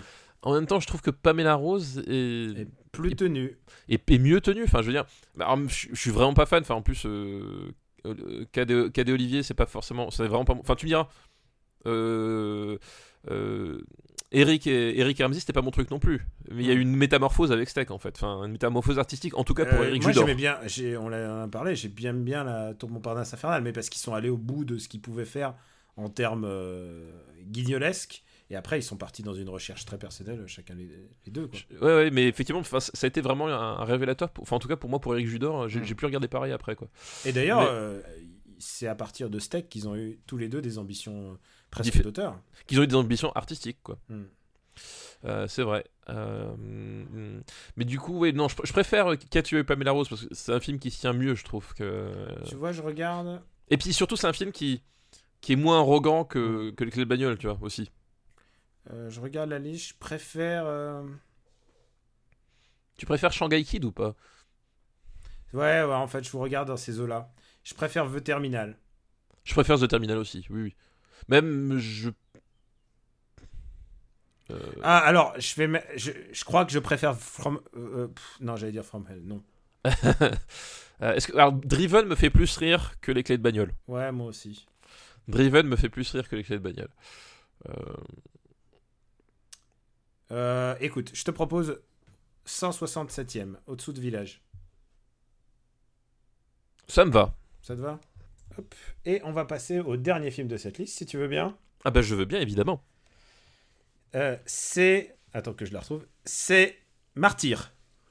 Ah Martyr, donc de c'est Pascal Logier, c'est ça? C'est Logier, ouais. Euh, Pascal Logier. Euh, Martyr. Avec Mylène Japanoy, Japanoy, que on ne voit pas assez. Non, qui est, pour le coup est une excellente actrice. qui est une bonne actrice et, et en général ce qui est intéressant c'est que les films d'hor- d'horreur et là c'est le cas c'est un très bon révélateur en fait de talent Ah bah c'est souvent effectivement un très bon révélateur de, de talent. Euh, Alors du coup, Martyr donc euh, de Pascal, de Pascal, oui, je, je, je, je l'ai vu. Euh, je l'ai vu parce qu'il y a eu, euh, parce que déjà un, bon, les films d'horreur c'est, c'est ta cam oui c'est plus ta cam que la mienne mais cam. de mettre au fur et à mesure un petit peu de films d'horreur pour, pour équilibrer et surtout, euh, et surtout le, le, le, le film a été précédé d'une euh, d'une polémique sans nom parce que euh, justement il a il a été il a il, a échoué dans la dans la catégorie interdit au moins de 18 ans. c'est vrai fait. oui c'est euh, au moment en plus il y avait Baise-moi qui est sorti Alors c'était après Baise-moi je crois dans, Ouais. parce que dans ah oui Baise- oui non pardon pardon Baise-moi c'est c'est genre c'est les années 2000 Euh, parce que Baise-moi, en fait, bah, comme on l'avait expliqué au moment de Baise-moi, Baise-moi, c'était le film qui avait euh, scindé le X, de, enfin, qui avait permis de, de, de- de- vraiment d'apla- d'aplanir le, le côté interdit moins de 18 ans et film X, c'est pas la même chose en fait. Euh, C'est-à-dire, on va, on va réserver vraiment le X au, au film pornographique et interdit moins de 18 ans, c'est une classification à part pour des films qui voilà, qu'on interdit au 18 ans mais qui sont pas pornographiques quoi. Euh, ce qui est le cas de Martyr en fait, c'est pas pas du tout un film euh, euh, pornographique, mais du coup il a été intégré dans la, dans la- dans la case interdit moins de 18 ans, et il y en a quand même très très très très très peu qui, euh, qui atterrissent dans ce genre-là, donc forcément quand ça, quand ça tombe, euh, ça, ça, ça fait parler quoi. Euh, surtout qu'en plus il y avait eu des, des appels pour de- dénoncer la censure, enfin des, des manifestations devant le ministère de la Culture, tout ce genre de choses. Enfin, c'est un bordel sans nom quoi. c'est les années Sarkozy c'était les années Sarkozy. Alors après, tu as toujours le. Comment ça s'appelle le, le, le- le souci, c'est qu'en fait, euh, euh, les appels à la, cen- à la censure, c'est que l'idée, c'est que euh, le film peut être projeté, mais il, est projeté au moins de 18 ans et moins que 18 ans, donc tu te coupes d'une partie du public. c'est ça, c'est qu'en fait, c'est pas une censure au sens giscardienne, hein, Giscard qui, qui coupait Mad Max, qui coupait euh, Assaut de John Carpenter et tant d'autres films. Euh, c'est pas une censure giscardienne comme ça, mais c'est une censure euh, économique dans le sens Mm. où effectivement un film qui va être euh, estampillé interdit moins de 18 ans et bah t'es sûr qu'il va être rejeté par 95% des, des, des- des salles Sans parler des ventes aux étrangers. oui sans parler voilà donc c'était euh, c'était Enfin, au marché étranger, j'entends. donc c'était c'était dans ce sens-là. Alors je sais pas si le mot censure est vraiment euh, approprié parce qu'à mon avis c'est pas c'est pas le sens de mot censure, mais il y avait effectivement quand même un problème de un problème. un problème à ce niveau-là. Euh, donc il y a eu une bataille qui s'est fait pendant pendant pendant pas mal de temps. hein. Quelques Je- mois entre. Parce qu'il a été montré à Cannes et ensuite. C'est ça, le- il, a- il, était montré Ouais. au, mois de, au mois de mai et en fait il est sorti dans l'été, je crois, hein, il me semble quelque chose comme ça, ou euh, à la rentrée, je sais plus exactement. Euh, Je crois que ouais, il est juste à la rentrée, ouais. euh, quelque chose comme ça. Mm. Et donc euh, ça, ça a duré une bonne partie de une bonne partie de l'été pour que finalement euh, euh, pour que finalement on, on- lui accorde le- le droit d'être distribué au moins de 16 ans. Alors c'était marrant, c'était marqué en moins de 16 ans avec avertissement. Ils ont collé en fait un, une, une- comment s'appelle une une une une ligne de enfin pas dialogue mais un avertissement sur la sur l'affiche. euh, Ouais. Et, la et- et c'est à partir de ce moment-là, je crois qu'ils ont mis, ils ont commencé à mettre les avertissements à l'entrée des cinémas, genre euh, Ah toi pour tu te prévenir. Toi, tu penses à. Je pensais, moi, quand tu me parles ça, je, je pense à la- à l'affiche euh, de, de Frontières de Xavier Jeance, où en fait, euh, l'intégralité de l'affiche est recouverte par l'avertissement qu'ils étaient obligés de, de mettre. Oui, c'est vrai. Alors que. Alors, qu'il n'y avait pas grand-chose sur l'affiche en fait. il n'y avait pas grand chose sur l'affiche, et en fait, et plein de gens ont fait Oh là là, mon dieu, le ministère de la Culture les a obligés à dé- défigurer leur affiche. Non, ils leur ont dit Mettez un avertissement sur votre affiche, c'est eux qui ont choisi de le mettre en énorme, Hmm. tu vois. C'était pas tout à fait. Bref. c'est. euh, donc, donc, Martyr, voilà, c'est c'est- un, c'est un film qui a fait beaucoup parler de lui dans le, dans le milieu de l'horreur, etc. Et c'est fait. Et ça fait aussi parler de lui par rapport à son sujet, c'est-à-dire que euh, le film raconte en fait le raconte comment une, le film démarre avec une petite fille qui s'échappe d'un endroit, on sait pas trop où. Euh, visiblement, elle est plutôt mal en point. Et des années plus tard, euh, elle revient euh, à se venger de ses tortionnaires, en fait. Et, euh, et en fait, de, de- fil en aiguille, euh, au- au-delà de cette vengeance et de ces tortionnaires, on va découvrir que euh, se cache un- une espèce de secte. Enfin, pas- c'est pas une secte, mais parce que c'est pas, c'est pas au sens religieux, même Ouais, y a un aspect c'est plutôt, mystique. euh, c'est un gang quoi. Enfin, c'est un... Oui, enfin tu sais, une espèce de, de conglomération en fait. C'est un c'est- c'était en plus à, à la mode, enfin genre dans, dans Hostel. C'est c'est à peu près la, la même époque, mais t'as un peu le même genre de, de truc où, où t'as une espèce de, de conspiration de gens influents, parce que euh, pour le coup, on, on- là on est vraiment dans le côté, on, on va flinguer les bourgeoisies, euh, surtout le début du film. Voilà, une conspiration de, de gens qui, qui vont utiliser d'autres êtres humains à leur propre fin. Et là, la propre fin, en fait, c'est c'est une organisation qui, qui, qui utilise la torture pour essayer de découvrir le, le- le secret de la mort, en fait. L'idée, c'est ça. Euh, à peu près, quoi. Et, euh, et donc, le, le film est effectivement assez violent, je crois qu'on peut le dire quand même, en termes de... Bah, il y a de la torture. Il y a de la torture. euh, le, film démarre. Enfin, il y a, y a une, y a une séquence qui, qui, qui est qui fait très, euh, euh, qui, qui sera un espèce de mélange entre Anneke et Verhoeven. Chez- chez- moi, c'est l'impression que ça m'a donné. C'est-à-dire le, le moment où justement les, deux jeunes filles, euh, Mylène Ja- euh, Japanoy et euh, comment elle s'appelle, c'est Morjana Euh, Alaoui. Morjana Alaoui. Qui, qui débarque et qui, et qui, et qui descendent l'intégralité de la famille, les gamins compris, euh, à grands coups de, à grands coups de fusil de chasse. Euh, c'est assez, euh, assez impressionnant à, à voir. Et, euh, et le, le- donc le film est assez violent. Et en fait, euh, il- moi j'ai- un souci avec ce film-là. Euh, c'est pas tant son parti pris en fait, Euh, puisque finalement je trouve, je trouve ça intéressant. Je trouve ça même bien qu'en fait en France, on arrive à, à financer un, un cinéma de, de genre, extrême. Et en plus coup. avec des personnages. euh, Bah, à l'époque, euh, ça se faisait encore moins, mais deux personnages féminins. Oui. Alors après, après tu, tu, ça, s'inscrit aussi dans une certaine tradition du, du cinéma de genre, si tu, si tu regardes bien. Oui, Mais- bien sûr, mais ce mais- que je veux dire, c'est oui, que bien sûr. il faut le faire financer à l'époque. Exactement. C'est Faut, pas, faut le, fa- faut le pas, faire c'est pas financer. gagné. En plus, euh, en plus, tu, genre, il y a une vraie, volonté de rupture là-dedans. Oui, exactement, c'est ce que j'ai dit. C'est qu'en fait, euh, moi j'admire la, volonté de, Pascal Augier de faire son film vraiment jusqu'au bout, c'est-à-dire euh, vraiment à sa façon, vraiment sans compromis, avec une vision jusqu'au boutiste. Voilà, je trouve ça génial que ce genre de film puisse se produire. Alors, le, le- le problème aussi, c'est que finalement, t'as eu à l'intérieur, t'avais eu, euh, t'avais eu t'en as pas eu tant que ça au final. euh, des- C'est vrai qu'à un moment, on a cru que ça allait, euh, ça On a- allait défiler. On, On s'est dit, ah, ça y est, c'est parti. Et en fait, En fait, voilà, ça s'est un, ça ça un peu tassé. On, on en reparlera. On n'a pas fait Bloody Mallory. Hein. Oui, non, on n'a pas encore fait Bloody Ouais, Mallory. ouais, il faudra qu'on en reparle au moment de Bloody Ouais, Mallory. faut- mais euh, donc j'a- j'admire en fait l'idée qu'il y a derrière et l'idée de cinéma que enfin la volonté de cinéma plutôt qu'il y a qu'il y a derrière ce film. Le problème c'est que je trouve pas le film extrêmement réussi en tant que tel en fait. Euh, c'est un film que j'aurais vraiment adoré défendre mais en fait quand je le regarde j'ai pas mal de problèmes. Le premier c'est que euh, je trouve que t'as l'impression de voir trois courts métrages mis les uns derrière les autres avec des connecteurs qui sont vraiment artificiels. Ouais, je vois ce que tu veux dire. Parce que t'as la première partie, comme on l'a dit, euh, un peu à la Haneke, où euh, on est dans, dans, dans cette espèce, cette espèce de, de maison idéale avec la famille idéale euh, qui, qui mange ses, ses céréales comme dans une Mm. pub de cornflakes, qui se fait défoncer la gueule à grands coups de shotgun.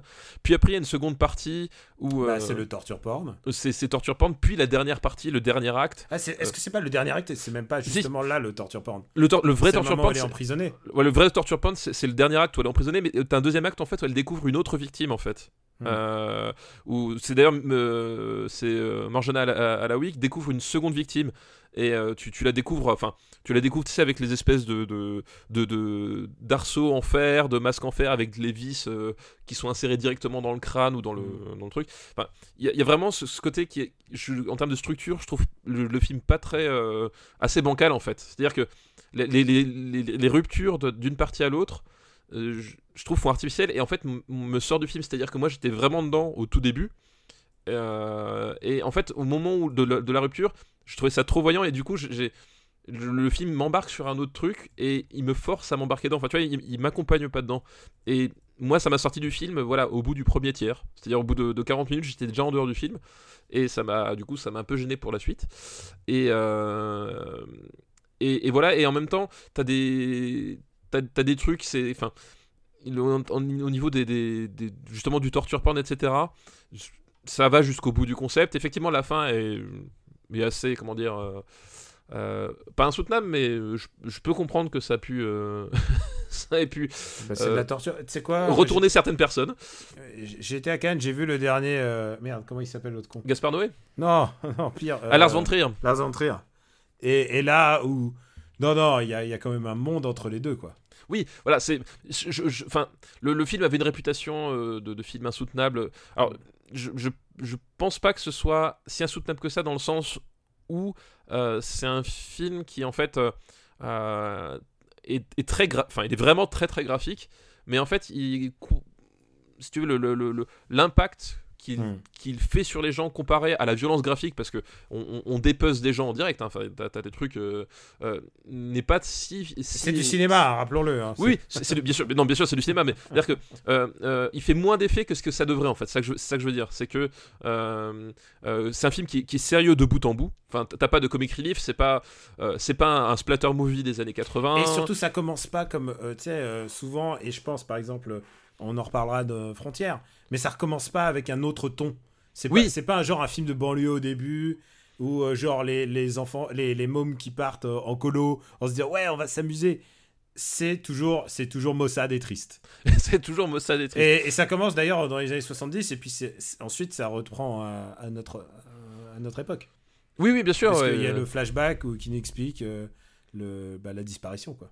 Oui, bien sûr. Et, et j'étais en train de dire quoi. Oui, donc oui, mais c'est c'est un film qui, qui, qui, qui est beaucoup, enfin, qui est peut-être trop, et c'est peut-être un défaut de jeunesse en fait, de, en tant que cinéaste de Pascal Logier, c'est un film qui, qui est peut-être trop dans le dans, dans l'approche euh, graphique, mais pas, mais qui cherche, qui, qui, qui oublie à un moment donné de que ce qui va vraiment déranger profondément dans un film, c'est quand le c'est quand ça va au-delà de ça et que ça, touche quelque chose. C'est un truc que Cronenberg fait de façon admirable, c'est-à-dire que Cronenberg, il y a des trucs euh, atroces visuellement, très très très gore, mais si le- les films dérangent, c'est parce que euh, euh, vis-à-vis du personnage ou d'un point de vue psychologique, ça, ça touche autre chose, tu vois ce que je veux dire. Là, c'est un film qui, n'arrive pas à toucher cette autre chose. Qui reste, qui reste un peu en surface de son sujet, de la même façon que il y a un truc qui m'avait pas choqué mais surpris, Euh, parce que c'est le rapport entre les deux jeunes femmes entre euh, donc euh, euh, Mylène Japanoy et Morjana Alaoui c'est-à-dire que il y avait tout un enfin à mon sens c'est-à-dire que le, film comment il démarre la, la relation qui se tisse entre elles il y avait tout un truc à, je trouve qui était intéressant qui, une piste qui était lancée sur, sur, la sexualité de ces femmes-là. Et justement le, le, point de la, le regard de la société que peut porter euh, sur, sur, les, sur ces femmes-là, donc le, qui était a priori, enfin pas a priori, mais donc il y, avait peut-être quelque chose à jouer sur l'ambiguïté homosexuelle en tout cas, on va dire, et qui est complètement effacé du film en fait. Et je trouve ça très bizarre, c'est-à-dire que leur relation au début euh, est, très très forte et en fait, euh, comme dit, euh, arrivé au tiers du film, on, passe à autre chose et c'est complètement écarté, c'est plus plus jamais exploité. Et euh, j'ai trouvé ça super bizarre en fait. Euh, euh, Il y a, voilà, il y a plein de trucs, plein de pistes comme ça qui sont, qui sont dans le film et qui au final ne sont pas exploitées du tout. Et, et du coup, ça, ça fait un film qui, je, je trouve, par beaucoup d'aspects, va, va un peu nulle part. C'est un peu dommage, quoi. Pour résumer ta pensée, et je pense qu'on est sur la même longueur d'onde, c'est un film, on est content qu'il existe et il aurait pu être encore mieux. Oui, oui, non, mais Si on est ça. content qu'il existe, on est content que, on que bah, c'est à l'époque c'est Canal Plus qui produisait, que Canal Plus puisse produire, mettre de l'argent là-dedans. C'est pas non plus des gros budgets, hein. On parle de. Ah non, bien sûr, mais c'est- film c'est- à 3 millions, 4 millions. hein. Ouais, bien sûr. mais mais de de bah il y a un public pour ça, Il y a un public pour ça. dont, Et- dont nous. Et, et d'ailleurs, et, et en même temps, c'est- si si- s'il y a des gens qui détestent Xavier Dolan dans la salle, C'est Euh, vrai que Xavier Dolan est dans le film. et dans le film, et se fait blaster. Donc, euh, Ah, il se fait. il il se fait, il se fait bien blaster, la, bien blaster la gueule, quoi. C'est rien de le dire, putain. Mais je crois, je crois qu'en fait, ce que, ce que je préfère dans ce film, c'est cette partie-là, en fait. C'est tout le début. Tu sais, en fait, la, la, la scène où justement Xavier Dolan est avec, les, avec ses, enfin, ses parents Sa dans, le film, sa famille, euh, il, il parle comme dans un film français intello. Oui, il y a, il y a- il y a un Il y a petit un- côté parodique là-dedans. Il y a un côté, euh, je pense, euh, parodique, et je pense c'est un, message de, de Pascal Logier qui, qui leur dit euh, votre cinéma français qui nous casse les couilles depuis des années et qui tourne en, en- en- qui se branle en cercle, Mm. voilà ce que j'en fais. Et ça, je- ça c'est un truc. Je trouve ça génial. Le problème, c'est que, euh, comme dit, le, le film s'éteint au, bout- au bout de 20 minutes, 40 minutes pour passer à complètement autre chose et que ça fonctionne pas si bien que ça, quoi. Je n'ai pas vu le, le dernier d'ailleurs de. Euh, euh, moi non plus, j'ai pas vu. Ghostland. Euh, Ghostland, c'est ça, j'ai pas vu non plus. Mais euh, après, voilà, c'est. c'est- Comme on l'a dit, c'est un film qui, qui est paradoxal, qu'on qu'on aime pas trop, mais on est content qu'il soit là, quoi. Je préfère Saint-Ange, hein, si tu me demandes. Euh, oui, c'est vrai que je trouve Saint-Ange plus, plus réussi. Ouais.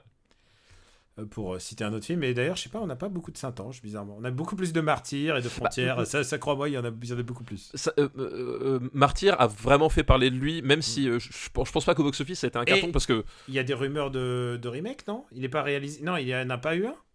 Euh, de, de Martyr? Ouais. Ah, peut-être. euh, si, euh, si, peut-être, effectivement, maintenant que tu me le dis. Euh, il- Si, effectivement, il y a peut-être eu un remake, ouais. Mais alors, c'est un... mais je, je crois que le truc est passé complètement inaperçu, il me semble. Bah, le Mais effectivement, tu, maintenant que tu le dis, c'est- si, si, effectivement, il y avait il y a un remake, je crois qu'il existe. hein. Ah ouais, ouais, c'est bon, je, je, viens de, je viens de vérifier. Martyr en 2015 qui est sorti. Ah, bah voilà, donc ouais, c'est ça, effectivement. Mais euh, Comme Ah quoi, ouais. c'était une bonne idée, comme quoi il y avait un concept. hein. non, mais il y a, y a- non, mais il y a, y, a, un concept, il y a quelque chose derrière. C'est voilà. C'est juste qu'après, c'est dans l'exécution, euh, fonctionne pas tout à fait euh, Mm. comme, comme il faudrait, on va dire. Où est-ce qu'on le met Euh, où est-ce qu'on va mettre Martyr Euh, Et un film à moins de 18 ans, je mets au-dessus de Baise-moi. ah, Je trouve aussi qu'il y a peut-être un peu plus de. De, de f- J'allais dire de fond, mais c'est pas de fond. euh, C'est pas de fond, mais Plus de cinéma Je sais pas. je sais pas. Bah, en même temps, dans Baise-moi, comme dit, il y a l'aspect punk qui est assez cool. Mais Oui, toi, t'aimes bien quand c'est un peu cracra. Bah, j'ai- j'aime bien quand c'est. Quand, quand c'est cracra punk pour, pour quelque chose, c'est le cas de Baise-moi, même si c'est pareil. Mm. Euh, Baise-moi monte vite ses limites aussi, quoi. Mm. Euh, mais je trouve que mon... Baise-moi monte plus vite ses limites que Martyr, on va dire ça comme Mm. ça en fait. Euh, Moi, je le mettrais. Tu vois, je trouve. Je préfère Martyr à la journée de la jupe. Il est où, la journée de la jupe? 140. Mais je le mettrais pas au-dessus de Euh, Seul au monde. Ah, euh, alors, c'est marrant parce que je, maintenant que je le vois à côté de Trouble Everyday, Ah, il y, a une- il y a une correspondance. il y a une correspondance. Tu veux pas mettre Trouble Everyday avec Martyr? On peut mettre. Alors, je mettrais Martyr au-dessus du coup. D'accord, c'est bien ce que je pensais. Je pense, je pense que Trouble euh, Martyr est mieux que Trouble Everyday. Je pense aussi. Et c'est pas une place déshonorante, hein, il est pas loin d'Irréversible, qui est aussi un autre film à, Un coup de poing. à scandaleux. Lulu. J'ai essayé de faire euh, scandale. Ce scandale, j'ai bien Très vu. bien, très bonne référence pour les plus jeunes. c'est c'est ça. Ils vont, voilà, ils vont être, au- ils vont être au Voilà. taquet là. Bah écoute, on va remercier la liste de Jean Fifi. Merci Jean-Fifi, excellente liste, excellente liste, vraiment. On va passer à une autre liste si tu veux bien. Ah bah évidemment que je veux. Je suis là pour ça. Enfin, en même temps, on est là pour ça, Daniel. Hein. Je sais pas C'est si. C'est une liste qui nous est envoyée par Marco de Sade. Merci Marco pour ta liste. Et euh, c'est une liste qui s'appelle Couver cette jeunesse que nous ne saurions voir. Le premier film, eh ben écoute, je ne l'ai pas vu. Et Ah. Donc, c'est Bully de Larry Clark. Euh, Bully de Larry Clark. Je l'ai vu. Et euh, c'est un Larry Clark. Un Larry Clark, ça mérite d'être vu quand même. Oui, oui, je sais, mais je sais pas pourquoi j'ai manqué celui-là. Alors, tu sais pourquoi? Pourquoi? Parce qu'au bout d'un moment, on peut pas tout voir. C'est vrai, C'est- une bonne raison. C'est peut-être ce qui va arriver euh, dans les, les autres films de cette liste. Donc, je me le mets dans ma liste de devoirs à faire. Ouais, parce que là, effectivement, euh, c'est au bout d'un moment, tu. je- Voilà, on, est on a, on a quoi- combien de films là dans les années 2000 pour l'instant? On en a euh, déjà 226. Euh, bon, tu vois, c'est. On peut pas tout voir, désolé. Forcément, tu tombes toujours à un moment donné sur quelque Et, chose euh, que t'as bah, pas vu. écoute, ça fait partie de mes devoirs de vacances. J'espère que ça sera de, de qualité. Eh ben, écoute, je te laisse la surprise. Ah, d'accord. Le deuxième est un autre film très, très, très demandé. C'est La Cité de Dieu. Mais oui, la Ah cité de Dieu. Mais oui, oui, oui, oui. Oui, alors là, la cité de Dieu, euh, c'est Fernando Méries, c'est ça? Ouais. Euh, Film euh, brésilien. J'a- J'attendais aussi qu'il tombe en fait. Euh, Ah, c'est vrai? je dois te dire, j'attendais qu'il tombe parce que La Cidade de Deus. C'est un, un film, je, je, je sais pas si. Apparemment, tu m'as dit qu'il est beaucoup demandé, donc je pense que beaucoup de monde l'a vu, tant mieux. Euh, Parce me- que ça représente beaucoup, euh, d'abord pour euh, bah, tous les gens qui parlent brésilien slash portugais. C'est vraiment le film d'une génération pour, on en parlait pas mal de Itumama Tambien pour le cinéma mexicain. Mexicain, ouais. Et celui-là, c'est le, le film de l'avènement du cinéma brésilien, j'ai envie de dire, en Occident. Oui, voilà, exactement. Il y, a ce, co- il y a ce côté, effectivement, euh, il y a eu plus de films brésiliens qui ont commencé à être distribués euh, dans, dans la foulée de, de ce film-là. Euh, et d'ailleurs, Fernando Méries, après, a, a fait d'autres films qui, que- qui sont vachement intéressants aussi. Euh, J'adore The Constant Garner, je préviens tout de suite. Euh, donc, euh, donc voilà, donc La Cité de Dieu, ça raconte l'histoire, eh D'un- bien, d'un très quartier très violent de Rio de Janeiro. Exactement. C'est en fait le euh, comment s'appelle C'est c'est la le, plongée dans les favelas, euh, mais à travers en fait le- un- un- des destins croisés. Euh, C'est-à-dire qu'on va on va avoir le deux garçons euh, qui vont vivre et, et- et grandir dans ces favelas. Sauf qu'il y en a un qui va devenir Zé Pequeño. Et euh, Zé Pequeño, en fait, ça va être le caïd euh, du coin et un autre euh, qui, va, euh, qui va réussir à, à, devenir quelqu'un d'autre qu'un criminel. euh, qui va devenir, il va devenir photographe, dans mon souvenir, c'est ça le, Je crois, ouais. le, le- le truc. Et, et en fait, tu vas. Mais il va rester attaché à son quartier aussi. Enfin voilà. Et t'as ce, t'as ce côté. ce côté. Qu'est-ce que c'est que de. Qu'est-ce que c'est que la réalité des favelas? Qu'est-ce que c'est que, que grandir dans des endroits où finalement. la- la- ton passé, ton présent et le seul futur qu'on te propose, c'est la violence. Que le Et- quartier te rappelle toujours. Voilà, que le quartier te rappelle toujours que, à un moment donné, que globalement, en fait, c'est vraiment, enfin, c'est- une charge sociale, euh, c'est vraiment une charge sociale contre euh, le, le- contre le, le, système politique euh, euh, brésilien, dans le sens où euh, c'est des, c'est des gamins à qui on fait comprendre que ils ne sont bons à rien et qu'à un moment donné, la seule façon de survivre, ça va être de tuer le voisin, quoi. Et, et vraiment, tu, tu, tu sens. Enfin, c'est un truc qu'il arrive bien à capter. C'est ce côté-là, c'est ce côté. euh, ces gamins, en fait, c'est juste des mais en fait, ils, sont- ils, ils sont attachants, mais qu'à un moment donné, le, le contexte et tout ce, qui, tout ce qui leur tombe dessus, C'est Euh, qu'à tout moment, ils peuvent basculer assassin voilà, parce que les, les, les conditions l'exigent. les conditions l'exigent et qu'à bout d'un moment, euh, quand t'as pas de repère, quand tu, quand tu n'arrives pas à te construire autrement, et ben c'est ce qui se passe en fait. Et, euh, et, euh, et c'est un film que je trouve euh, vraiment fabuleux. Et il, Euh, se, il se déroule sur plusieurs décennies. Oui, serait bah oui parce qu'en fait tu, tu assistes à tu assistes à leur, à leur enfance puis tu les découvres en fait aussi euh, adultes. Euh, Pas tous, parfois ils n'y oui. arrivent pas. Oui, ceux qui arrivent à l'adulte, à l'âge adulte, tu les découvres adultes, mais Ouais. effectivement c'est pas le cas de, de tous malheureusement. Et voilà et ça, et ça fait, enfin ça, voilà le, ça, c'est- aussi ça le truc, c'est que ça, ça dresse le, le- comment est-ce qu'on en est arrivé là, c'est parce qu'en fait dès le départ la situation elle était niquée quoi. Je pense que les morts les plus odieuses que j'ai vues dans un film, en fait, en général, quand je pense à une mort odieuse, je pense à ce film. Je Bah pense oui. à ce film-là. Et je pense à aussi tous les autres de La Cité 2, euh, Oui. puisque c'est devenu La Cité 2 Exploitation. Oui, ah bah après il y a même eu une suite à la Cité Bah, de Dieu. il y a, il y a alors, je veux pas me gourer, mais il y a eu un- une série qui a été ensuite devenue La Cité de Dieu. Il y a eu La Cité des Hommes. Il y a eu la Cité des Hommes, voilà, Ouais, exactement. enfin, bref, il faut, il faut parfois que je me concentre pour pas trop les confondre aussi. Il y a aussi ça. Mais, mais par contre, quand je pense à des morts absurdes, parce que c'est des films qui peuvent se permettre de tuer des personnages ultra importants au détour d'une porte. Oui, mais c'est ça, mais c'est le, le, côté délétère, c'est le côté euh, mortifère de, du truc, c'est que euh, tu n'es rien. Enfin, t'es vraiment. ce- ce- c'est justement ce que je dis, c'est que t'as as ce côté, tu es broyé en permanence par le système, tout ce que la société, donne-lui le nom que tu veux, mais l'idée c'est ça, c'est que à un moment donné, tu, tu, tu n'es qu'un rouage et tu peux être broyé d'un instant à l'autre. Et, et d'une certaine façon, c'est ce qui. T'arrives à, euh, pas cautionner, mais en tout cas comprendre le, parcours de Caillot. C'est qu'à un moment donné, ce, ce môme-là, euh, la seule opportunité qu'on lui laisse, c'est s'il ne veut pas être broyé par le système, il faut qu'il devienne celui qui broie. Et, et ça, ça fait des destins vraiment, euh, vraiment tragiques quoi.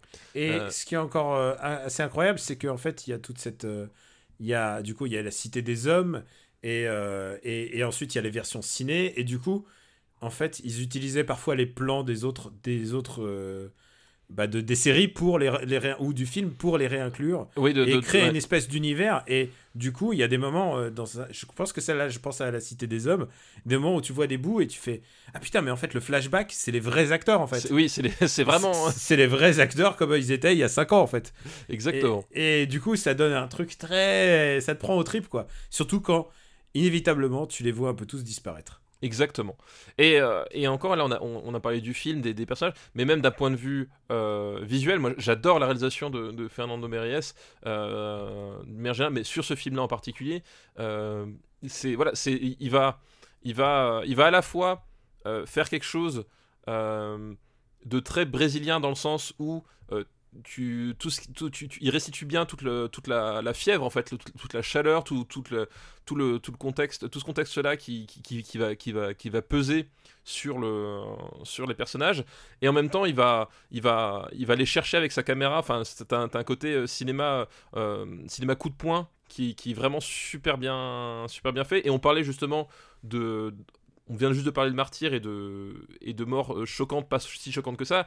Euh, euh, c'est un film qui, qui, qui est moins gore que Martyr, mais qui, Mais dont beaucoup les morts sont beaucoup plus présentes. voilà, beaucoup plus toi, traumatisantes, quoi. Ouais. Qui, vont, qui vont beaucoup plus te hanter, qui va être beaucoup plus traumatisant, euh, parce que justement, à un moment donné, euh, c'est des morts qui sont construites sur, euh, sur quelque chose, sur des personnages, sur une écriture, euh, qui fait que les, les, les personnages à qui ça arrive, que ce soit d'ailleurs ceux qui sont tués ou ceux qui tuent, et c'est ça qui est génial, c'est que à un moment donné, tu as toujours minimum un des deux pour lequel tu, auquel tu es attaché. Et que ce soit finalement celui qui se fait tuer ou celui qui est obligé de tuer, enfin, il y a, y a- y a une mort extra. Enfin, extraordinaire de, un moment donné d'un un personnage qui, quand il, quand il fait son premier meurtre et que tu, sens que il, sent tout le poids de l'acte au moment où il le fait, c'est une image extrêmement forte et qui fonctionne super bien. La mise en scène, elle est, elle est, euh, elle est géniale. Moi, j'adore la, j'adore la, photo qui, qui, qui, qui est mi-chemin entre le, qui, qui euh, comment dire, très, euh, Parfois Très, sur- surexposé, j'ai envie de dire. Presque. oui, très surexposé, très, très, très, très. bah, Il y, a- il y a un côté presque Tony Scott en fait dedans Ouais. dans la, dans la photo.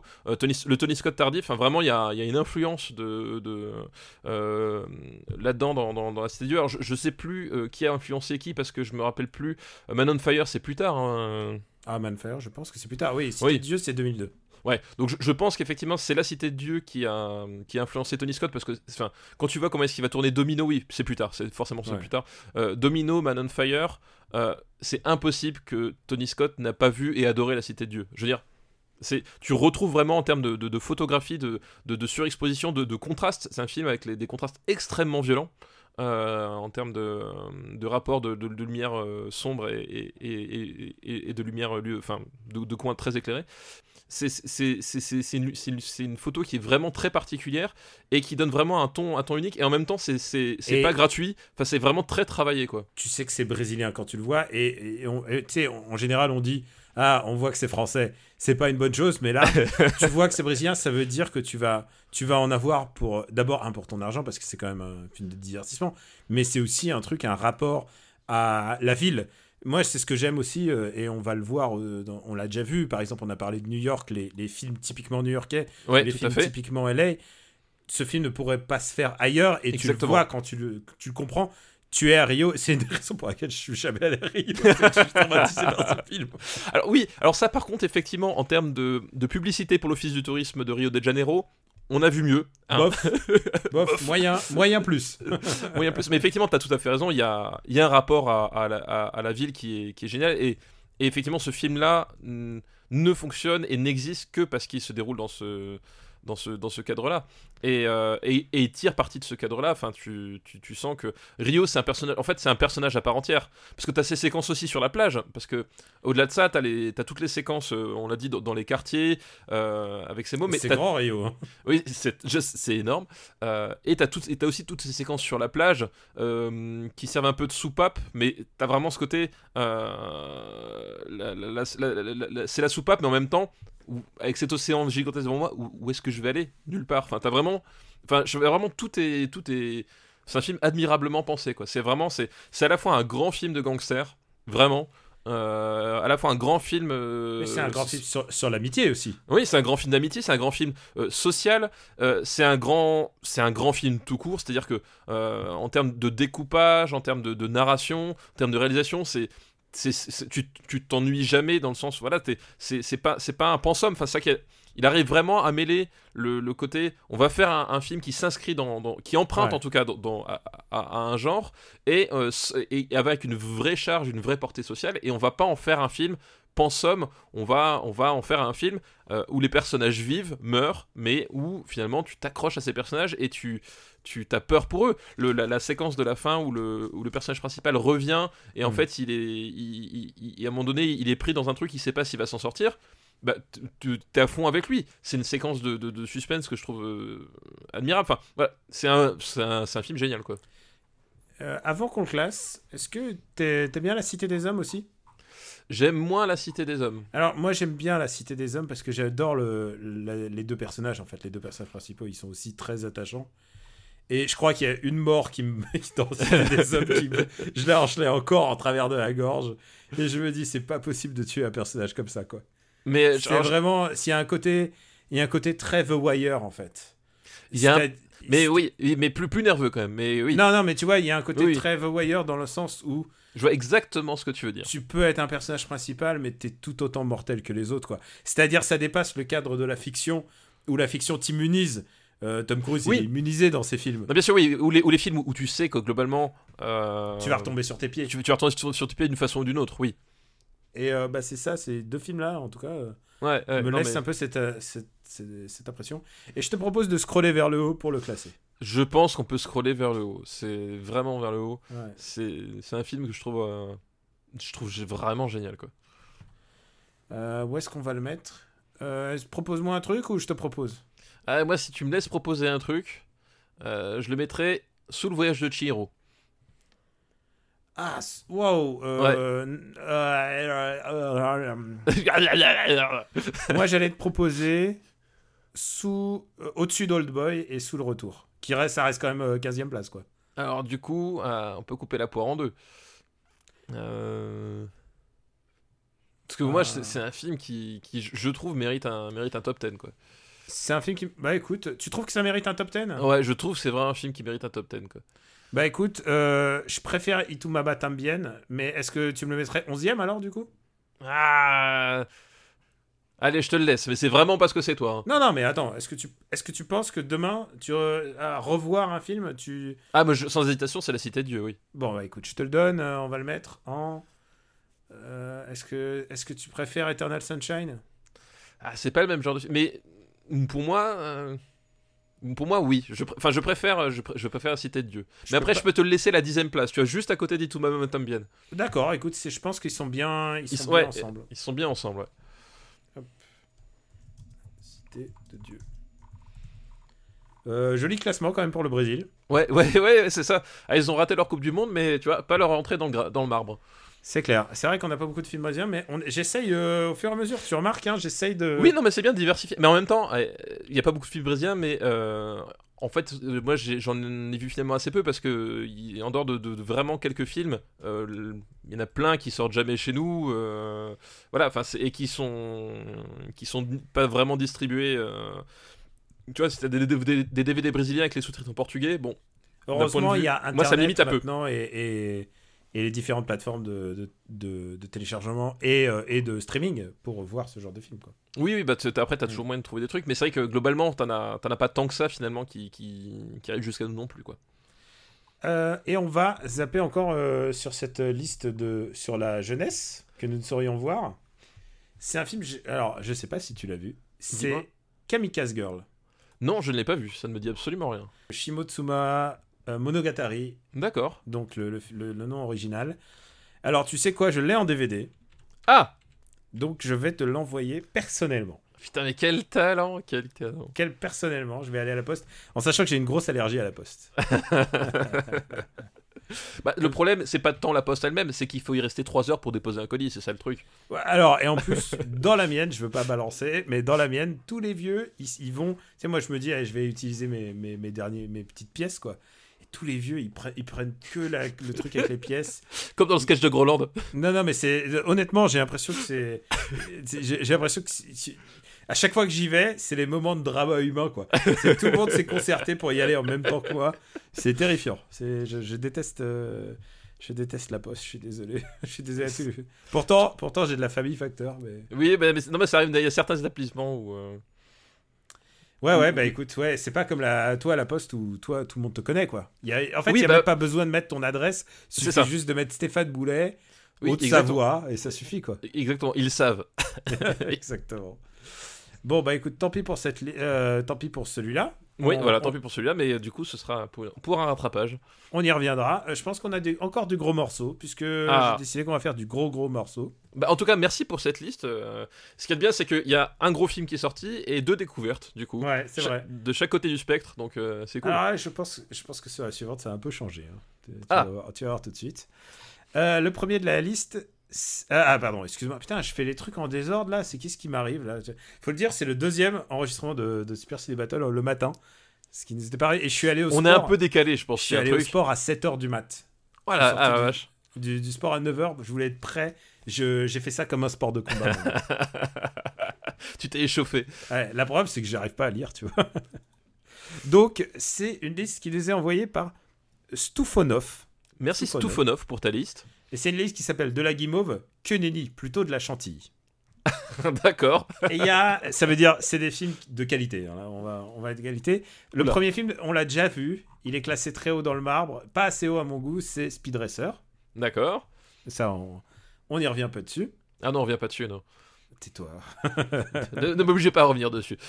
Putain, j'adore ce film. Et le deuxième film est un autre film de qualité, ou j'espère de qualité.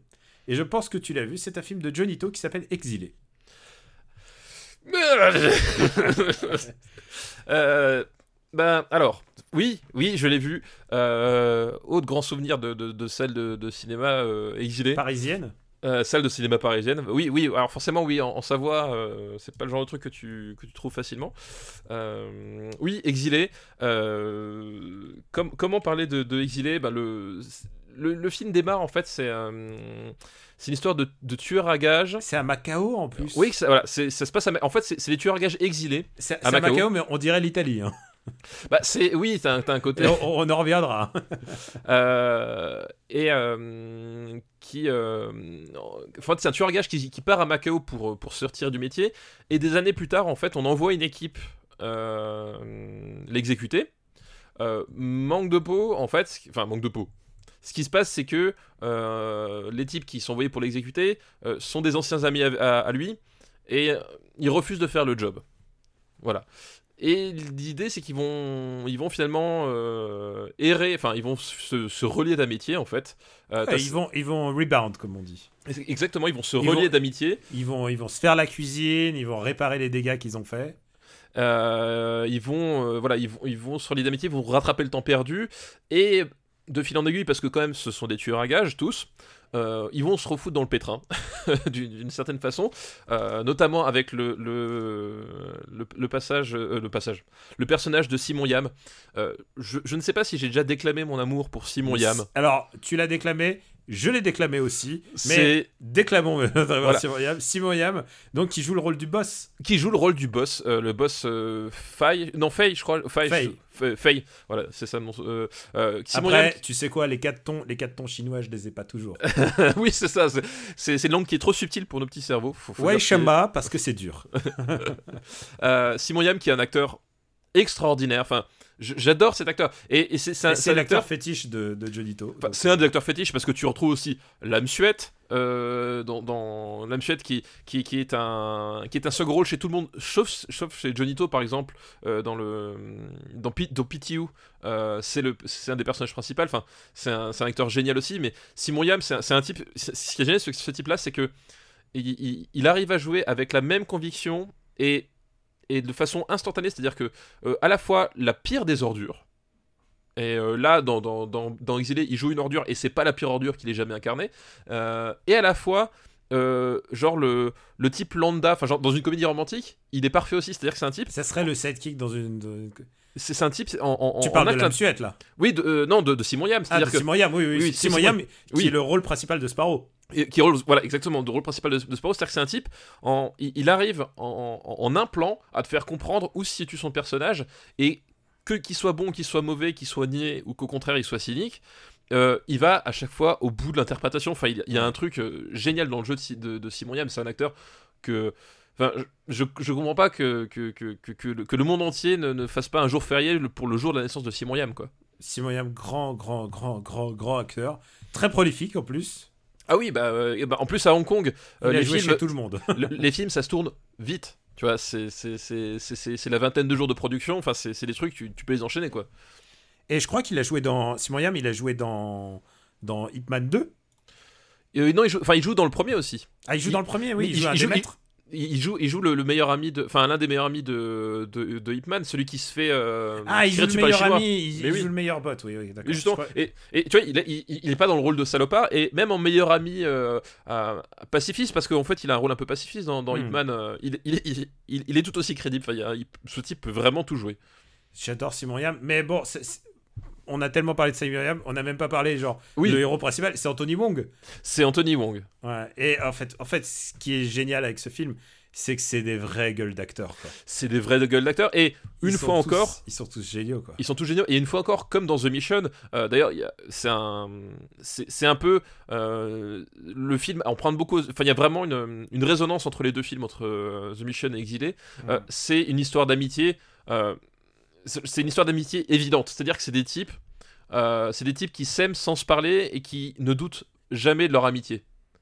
Il y a, Mais- il y a un truc de bromance. Il y a vraiment un truc de bromance C'est des films quoi. sur des, sur des gens qui, qui, ont, qui ont pas pu être ensemble, mais qui savent que bah, ils peuvent regarder l'horizon et, et, et ils savent que leur pote, il, il, il a, il, a, il les couvre, quoi. Ils Oui, c'est ça. que- ils savent c'est- qu'il peut compter sur l'autre. ils, ils savent qu'ils peuvent vraiment compter sur l'autre et qu'il y a vraiment.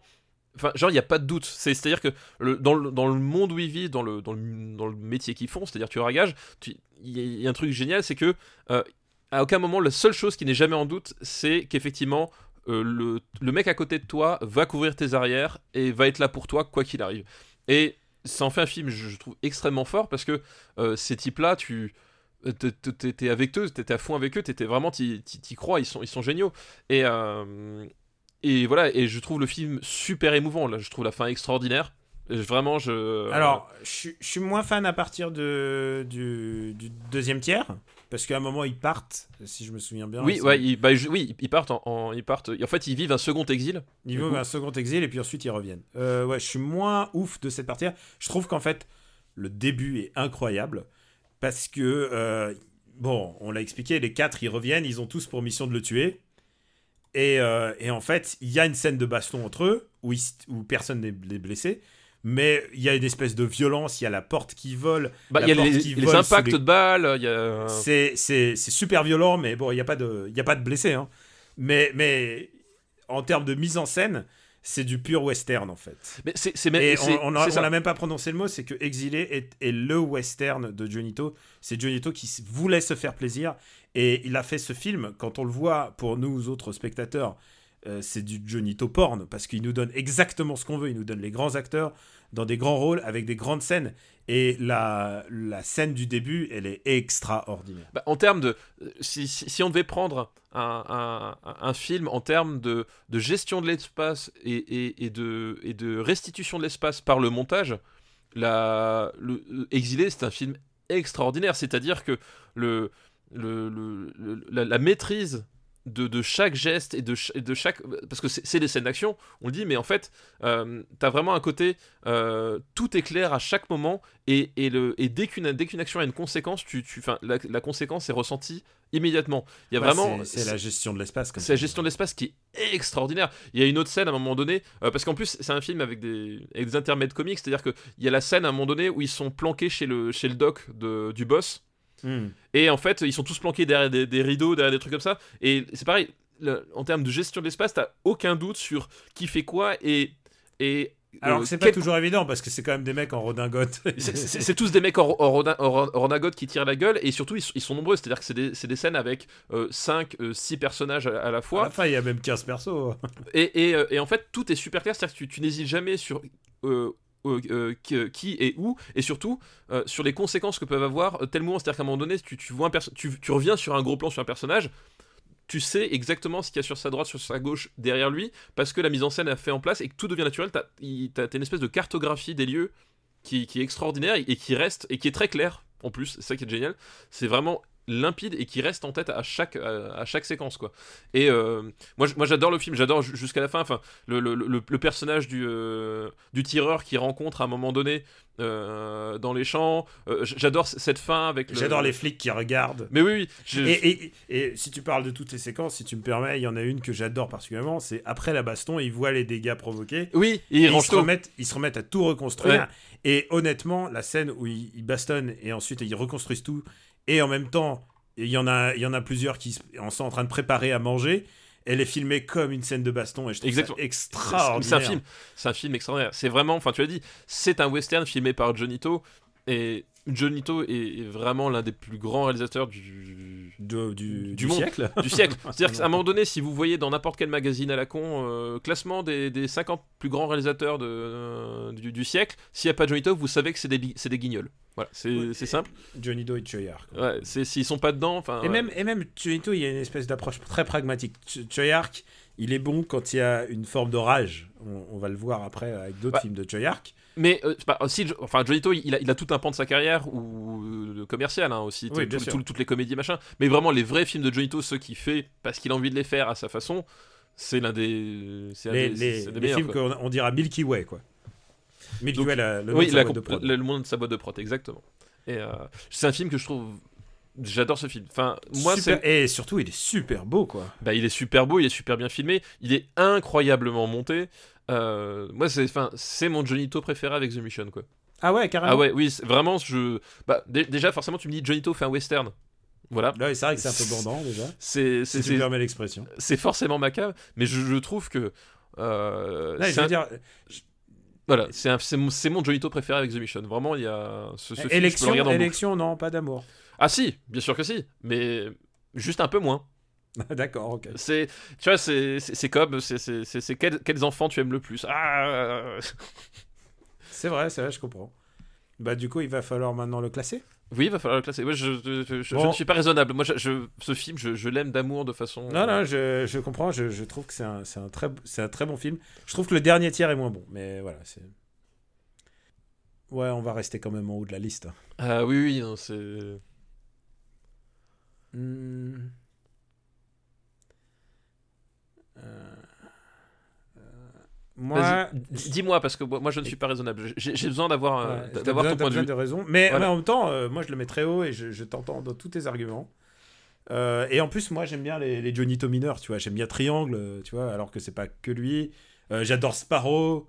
Ah, Spa- Sparrow, c'est un, un, un Johnny mineur génial. C'est mon, mon Johnny To mineur préféré. Hein. c'est un, un Johnny mineur qui est vraiment très. Bon, après, tu vois, j'adore PTU. Enfin, tu vois, il y a pas de. Il y a presque plus de logique, quoi. Mais c'est surtout vraiment, Johnny To, je trouve vraiment bon à partir des, des années. euh, euh, ah bah après, à part The Mission, parce que Mission, c'est dans la, la décennie. Ah, c'est les années précédente, 90, ce Mission. Ouais, mais, euh, mais de peu, hein. Je crois que c'est genre. C'est à la toute 99, fin. je crois. Ouais. Il me semble, ouais, c'est c'est quelque chose comme ça. Donc à à partir des années 2000, il a une espèce de, de plénitude. Euh, moi, je te mettrais entre The Host et Eternal Sunshine.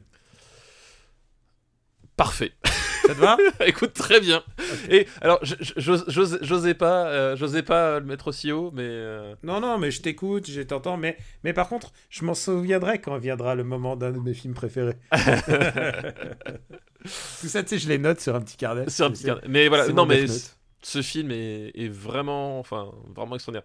C'est, un moment de cinéma qui. Et alors, je viens de montrer, regarder, moment de cinéma. Il est disponible en streaming sur euh, OCS. C'est vrai? Eh bah Ouais. putain, il faut regardez-le immédiatement quoi. Voilà, voilà, si vous avez OCS, foncez quoi. Parce qu'en plus, moi, je me souviens à, Ou l'époque. je dis, Canal Play encore, mais bon. c'est- un, un grand moment de cinéma et euh, moi je l'ai vu au cinéma et en fait le Moi, je suis en DVD. ouais, tout le, DVD a, eu- a mis pas mal de temps à sortir et du ouais, coup ils l'ont sorti en plus, ils ont sorti une version genre. euh, tu sais, genre. Pas les grosses boîtes, quoi. Mais Oui, les oui, boîtes un petit peu, un petit peu Voilà. à demi. Et, quoi. et- et du coup, moi, en fait, j'ai une, une- version Blu-ray euh, que j'ai acheté en, en Chine parce que euh, je ne pouvais pas attendre, quoi. Donc, du coup, enfin, c'est le vrai film. C'est pas parce que quand, on dit- quand on dit en Chine, les gens pensent pirater. Non, c'est c'est la c'est le, le, le, le- le DVD HK. Et, surtout sorti. quand tu les achètes en Chine euh, au prix du neuf, enfin le prix du, de l'officiel, les gens te regardent bizarrement parce que pour eux. euh, pour eux, c'est pas ça le vrai, le vrai chinois. Oui. Pour eux, le, Euh, pour c'est eux, c'est le, c'est le tombé du, enfin pas le tombé du camion, mais tu vois, c'est, le- Oui, oui, parce que c'est, le plagiat, c'est la copie en fait général.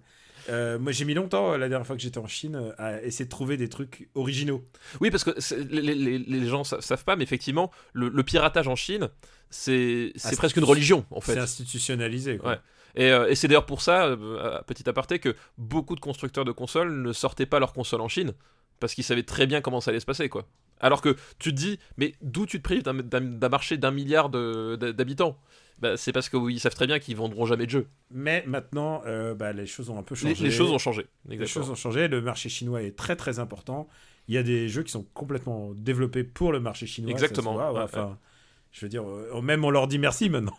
Et ben c'est- tellement devenu complètement autre chose que Luc Besson se fait produire ses films par des, euh, par des grosses Mais- boîtes de production chinoises. Skyscraper, Skyscraper est entièrement euh, genre produit par des fonds chinois. Ça se passe à Hong Kong. Il y a la moitié du cast est chinois. C'est euh, et, et pas que pour des petits rôles pour une fois, tu sais, parce qu'en général, Oui. en général pour les, les rôles de chinois dans les les les, les triple A, en général. Oui, c'est le mec qui te, qui te, qui te, qui te sert les, les, les raviolis au début du film, quoi. Voilà, ouais, j'allais dire ça, mais ou plutôt le, tu sais, le mec dans la, le poste de commande qui dit, oh, il se passe des trucs. Tu vois, c'est genre le poste de commande qui surveille, voilà. Ouais. Euh, et puis dernier film de cette liste, et je pense que bizarrement, même si on a été, euh, on a été long pour faire euh, nos listes, je pense que ça va être le dernier film de cette émission. Oula, parce qu'il y a- ça va être encore un truc qu'on va parler pendant des heures? Ah, je sais pas. Est-ce que tu as envie de parler pendant des heures de Collatéral de Michael Mann? Oui, oui, oui. De la- eh, Oui. T'as vu, c'est une bonne liste de qualité. Putain, c'est- alors- Speed Racer, Collatéral. Et mais même euh, depuis le début, enfin, je veux dire, on a parlé de la cité de Dieu, Ouais, c'est genre- Ah, j'ai voulu, voulu faire, faire du haut là. on a parlé de steak, enfin, c'est- c'est- Ah, on n'a pas Ah, repeuplé le bout là. Là, euh, il y aura Ah là rien, là, y c'est- rien à la fin là. Cette émission, cette émission, euh, cette émission de folie, cette émission de folie. Euh, bah, collatéral de Michael Mann. Euh, euh, Petit film intéressant. Euh, le pitch, en fait, en gros, c'est un chauffeur de taxi incarné donc euh, par, euh, par Django, euh, comment il s'appelle Par Jamie Foxx. Jamie Foxx, merci, qui, qui fait sa, sa tournée nocturne et qui, en bas, d'un, en, en bas du, du, du- du tribunal ou du bureau du procureur, ramasse un client. Ce client, c'est Tom Cruise avec les cheveux gris. Et euh, C'est Tom Cruise qui s'est enlaidi. Hein. C'est le niveau de Tom Cruise euh, laid. c'est Tom Cruise, il a les cheveux gris. Euh, et ce, ce type, en fait, lui dit qu'il a, qu'il a plusieurs courses à faire dans Los Angeles, parce que ça se passe à Los Angeles, euh, c'est très important. Qu'il a plusieurs courses à faire dans la, dans la ville, et que du coup, ça va l'occuper une bonne partie de la nuit. Et euh, le personnage, bah, du coup, le chauffeur taxi accepte parce que forcément, un client que tu gardes toute la nuit et que tu fais toi le compteur, c'est intéressant, machin. Et donc, il l'emmène dans un, dans un premier lieu. Et là, patatras, les choses dérapent euh, parce que il se prend un cadavre sur le toit du taxi. Et il comprend que son client est en fait un tueur à gages qui utilise son taxi pour euh, effectuer plusieurs contrats dans la même nuit. C'est des choses qui arrivent. c'est des choses qui arrivent, euh, voilà. C'est euh, ça, c'est le point de départ du film. Et euh, donc on l'a dit, c'est Tom Cruise qui fait le qui fait le méchant en fait. C'est Tom Cruise qui fait son, son rôle de méchant. Et ça, je pense que pour certaines personnes, ça dessert le film dans le sens où ils ne voient que ça, c'est-à-dire qu'ils ne voient que Tom Cruise qui a envie de faire un rôle de méchant euh, parce que ça fait bien sur le CV. Alors il y a sans doute un peu de ça là-dedans, mais on l'a déjà Il dit. voulait faire un peu l'acteur. Mais on l'a dit, euh, désolé pour, euh, désolé de- d'en décevoir certains, mais on adore Tom Cruise en tant qu'acteur. Et euh, même si il le fait dans le but de, de changer, de d'élargir sa palette pour, euh, pour faire bien entre guillemets, il le fait de façon magistrale. C'est-à-dire que le Tom Cruise qu'il y a là-dedans a une animalité que, euh, que tu ne retrouves pas dans ses autres films a, en fait. qu'il a même pas eu retrouvé dans un autre film en fait. Oui, qu'il n'a jamais retrouvé et qu'il a, et qu'il a sorti de, de lui-même parce que c'était ce rôle-là, parce que c'était Michael Mann, parce que euh, c'est un film de Michael Mann et Tom Cruise voulait tourner avec El- Michael Mann. Euh, ça, on je crois qu'on l'a, on l'a déjà dit euh, euh, plusieurs fois. Euh, Tom Cruise, euh, même si euh, il pense ses films comme des véhicules à Tom Cruise, en, tout cas une, une partie, une grande partie de sa, filmo, Il a une vraie démarche. il a une vraie Euh, démarche, c'est un type qui aime le cinéma. C'est pas un type, euh, c'est pas un type qui va, qui va chercher un yes man qui va, il va, il a une vraie démarche de cinéphile. Il va chercher des réalisateurs qui l'intéressent et chez qui, euh, et chez qui il va pouvoir euh, trouver quelque chose. Et le fait est que c'est un vrai pur film de Michael Mann euh, avec Tom Cruise dedans en fait. C'est vrai que Michael Mann, à ce moment-là, il sort quand même d'un gros succès avec Ali. Oui, avec Will Smith. Euh, Will Smith qui est un, qui est un grand film qu'on n'a pas vu, qu'on n'a pas encore euh, traité. C'est vrai, c'est, mais c'est, c'était- c'est un film que j'aime beaucoup. C'est et, et donc il est un peu au sommet, euh, au sommet du respect qu'on peut. Enfin, il avait fait hit avant. Tu peux pas, tu peux faire difficilement un, euh, un, un réalisateur qui donne plus envie à, à ce moment-là précis. Oui, voilà, exactement. C'était, enfin. euh, Et Tom Cruise, lui, il est avec sa checklist et il se dit bon, il y a celui-là à faire, il y a celui-là à faire. Euh, et il s'est dit bah écoute, maintenant il faut que je me fasse Michael Mann quoi. Exactement, mais c'est vraiment, c'est vraiment ça. C'est-à-dire que euh, bah, c'est Kubrick, euh, c'est fait, De Palma, c'est fait, John Woo, c'est fait. hop, on va passer à Michael Mann. Enfin, et, et- et vraiment, on est- tu, et il laisse le film être un film de Michael Mann. les réalisateurs savent aussi que il est en train de se faire un, un- c'est pas de la respectabilité mais il est en train d'être ultra sélectif alors après il, peut ça peut lui arriver de faire des Non, mais après, après, il y, a- il y a des échecs dedans, mais globalement, euh, il le fait pas, il le fait pas à la Will Smith.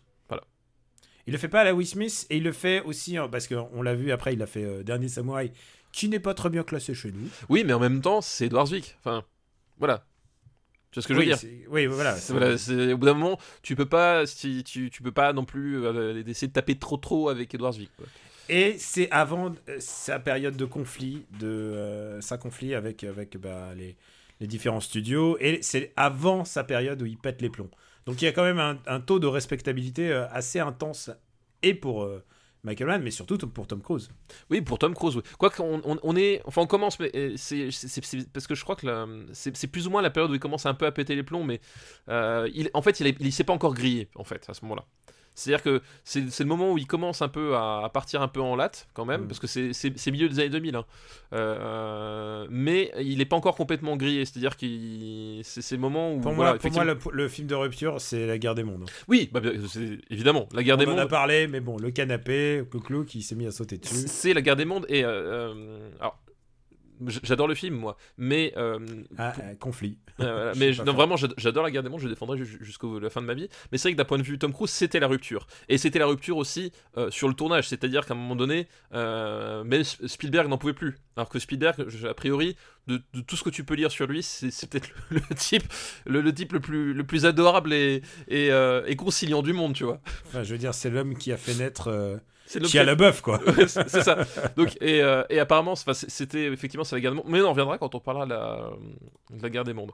Mais effectivement, collatéral, on est, on est avant ça. Il y, a- y des prémices, hein. il y, a des- il y a des prémices, il y a plein de trucs. Euh, on l'a dit, ne serait-ce que le dernier samouraï, il y a y deux, trois trucs comme ça. Mais on, on est encore au moment où, où Tom Cruise euh, monte en puissance av- avant de- d'exploser en vol. Quoi. Et euh, ce qui est intéressant, et c'est comme ça en général que j'explique ce que ce que c'est en fait le style Michael Mann, et surtout à cette période-là, c'est le film. Ok, tu fais ton taf. Il, fait, il a une confiance aveugle dans le. On a l'impression qu'il a une confiance. Enfin, c'est comme ça que je ressens. Il a une confiance aveugle dans l'acteur. Et il fait Tu fais tes trucs, moi je filme la night. Et il filme Tom Cruise, mais il filme aussi tout ce qu'il y a autour. Et c'est-à-dire, Ah bah oui. on parlait des films de, de ville. C'est un film de Los Angeles. C'est ça, c'est pour ça que j'ai dit que c'était, très important que ça situe Los Angeles parce qu'effectivement, le Michael Mann euh, va faire un film sur Los Angeles en fait. Euh, alors, c'est, c'est un film qui, euh, qui tourne en numérique. Euh, c'est, c'est très important parce que euh, déjà à l'époque. Le euh, grain, pour le grain très ouais. particulier que ça donne à la nuit. Oui, à l'époque, les films en numérique, ça, ça commençait, enfin, c'était pas forcément. euh, c'était de loin pas la majorité.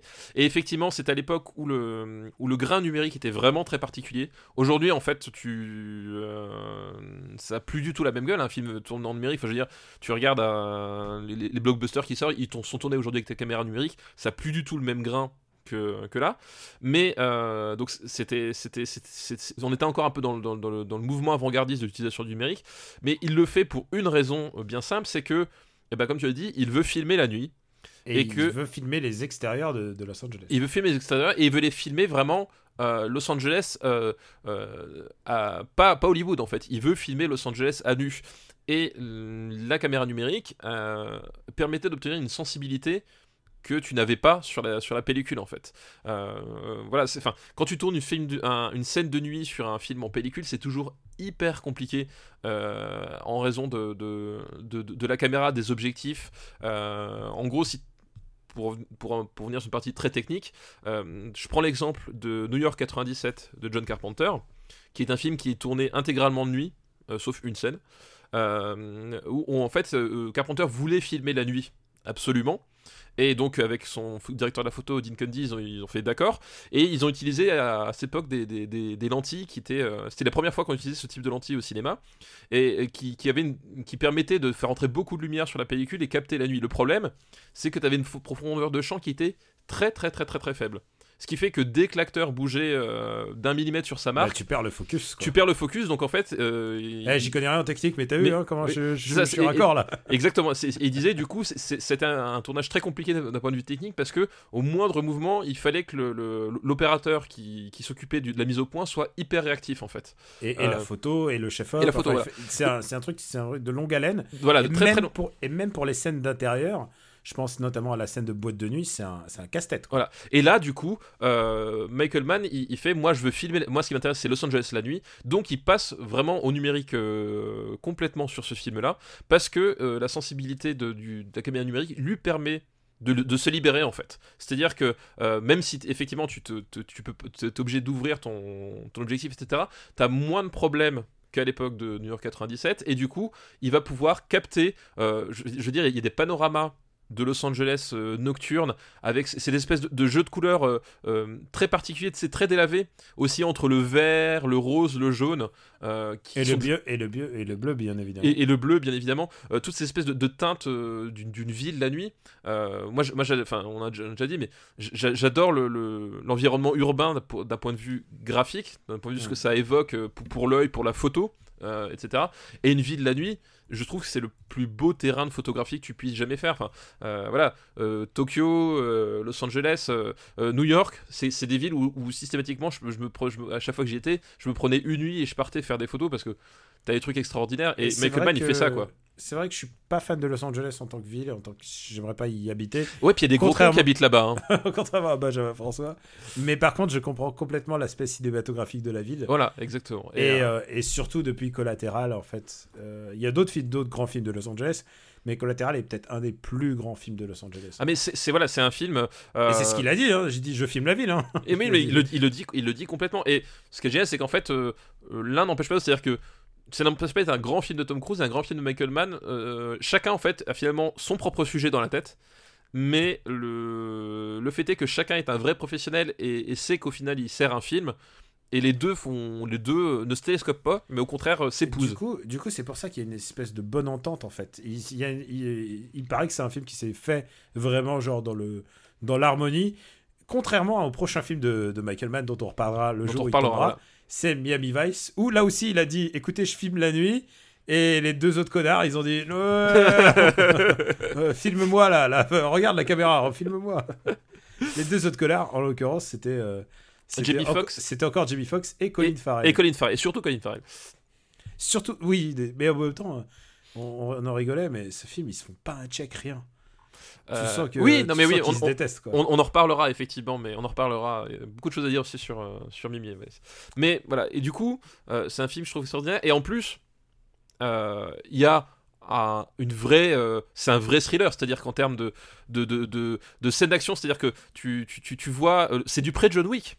C'est-à-dire que euh, Tom Cruise, en fait, le, le John Wick de Keanu Reeves, le, le John Wick de Keanu Reeves, euh, ne, ne serait pas grand-chose sans, sans le Tom Cruise, sans le Vincent, parce que c'est le nom du personnage de Tom Cruise, sans le Vincent de Collateral. On est vraiment dans, dans des scènes d'action euh, du pré-John Wick, c'est-à-dire que le- le- l'exécution est claire, le paf paf, on côté- exécute. Le côté la patate. La, la patate, ça dure quelques secondes. euh, c'est du voilà, c'est des scènes d'action d'impact pur. Euh, Encore une fois, c'est tout ça, on le doit à euh, Bon baiser de Russie. hein. oui, on- euh, effectivement, lointain, euh, lointain héritier de, de, de Bon Baiser de Russie.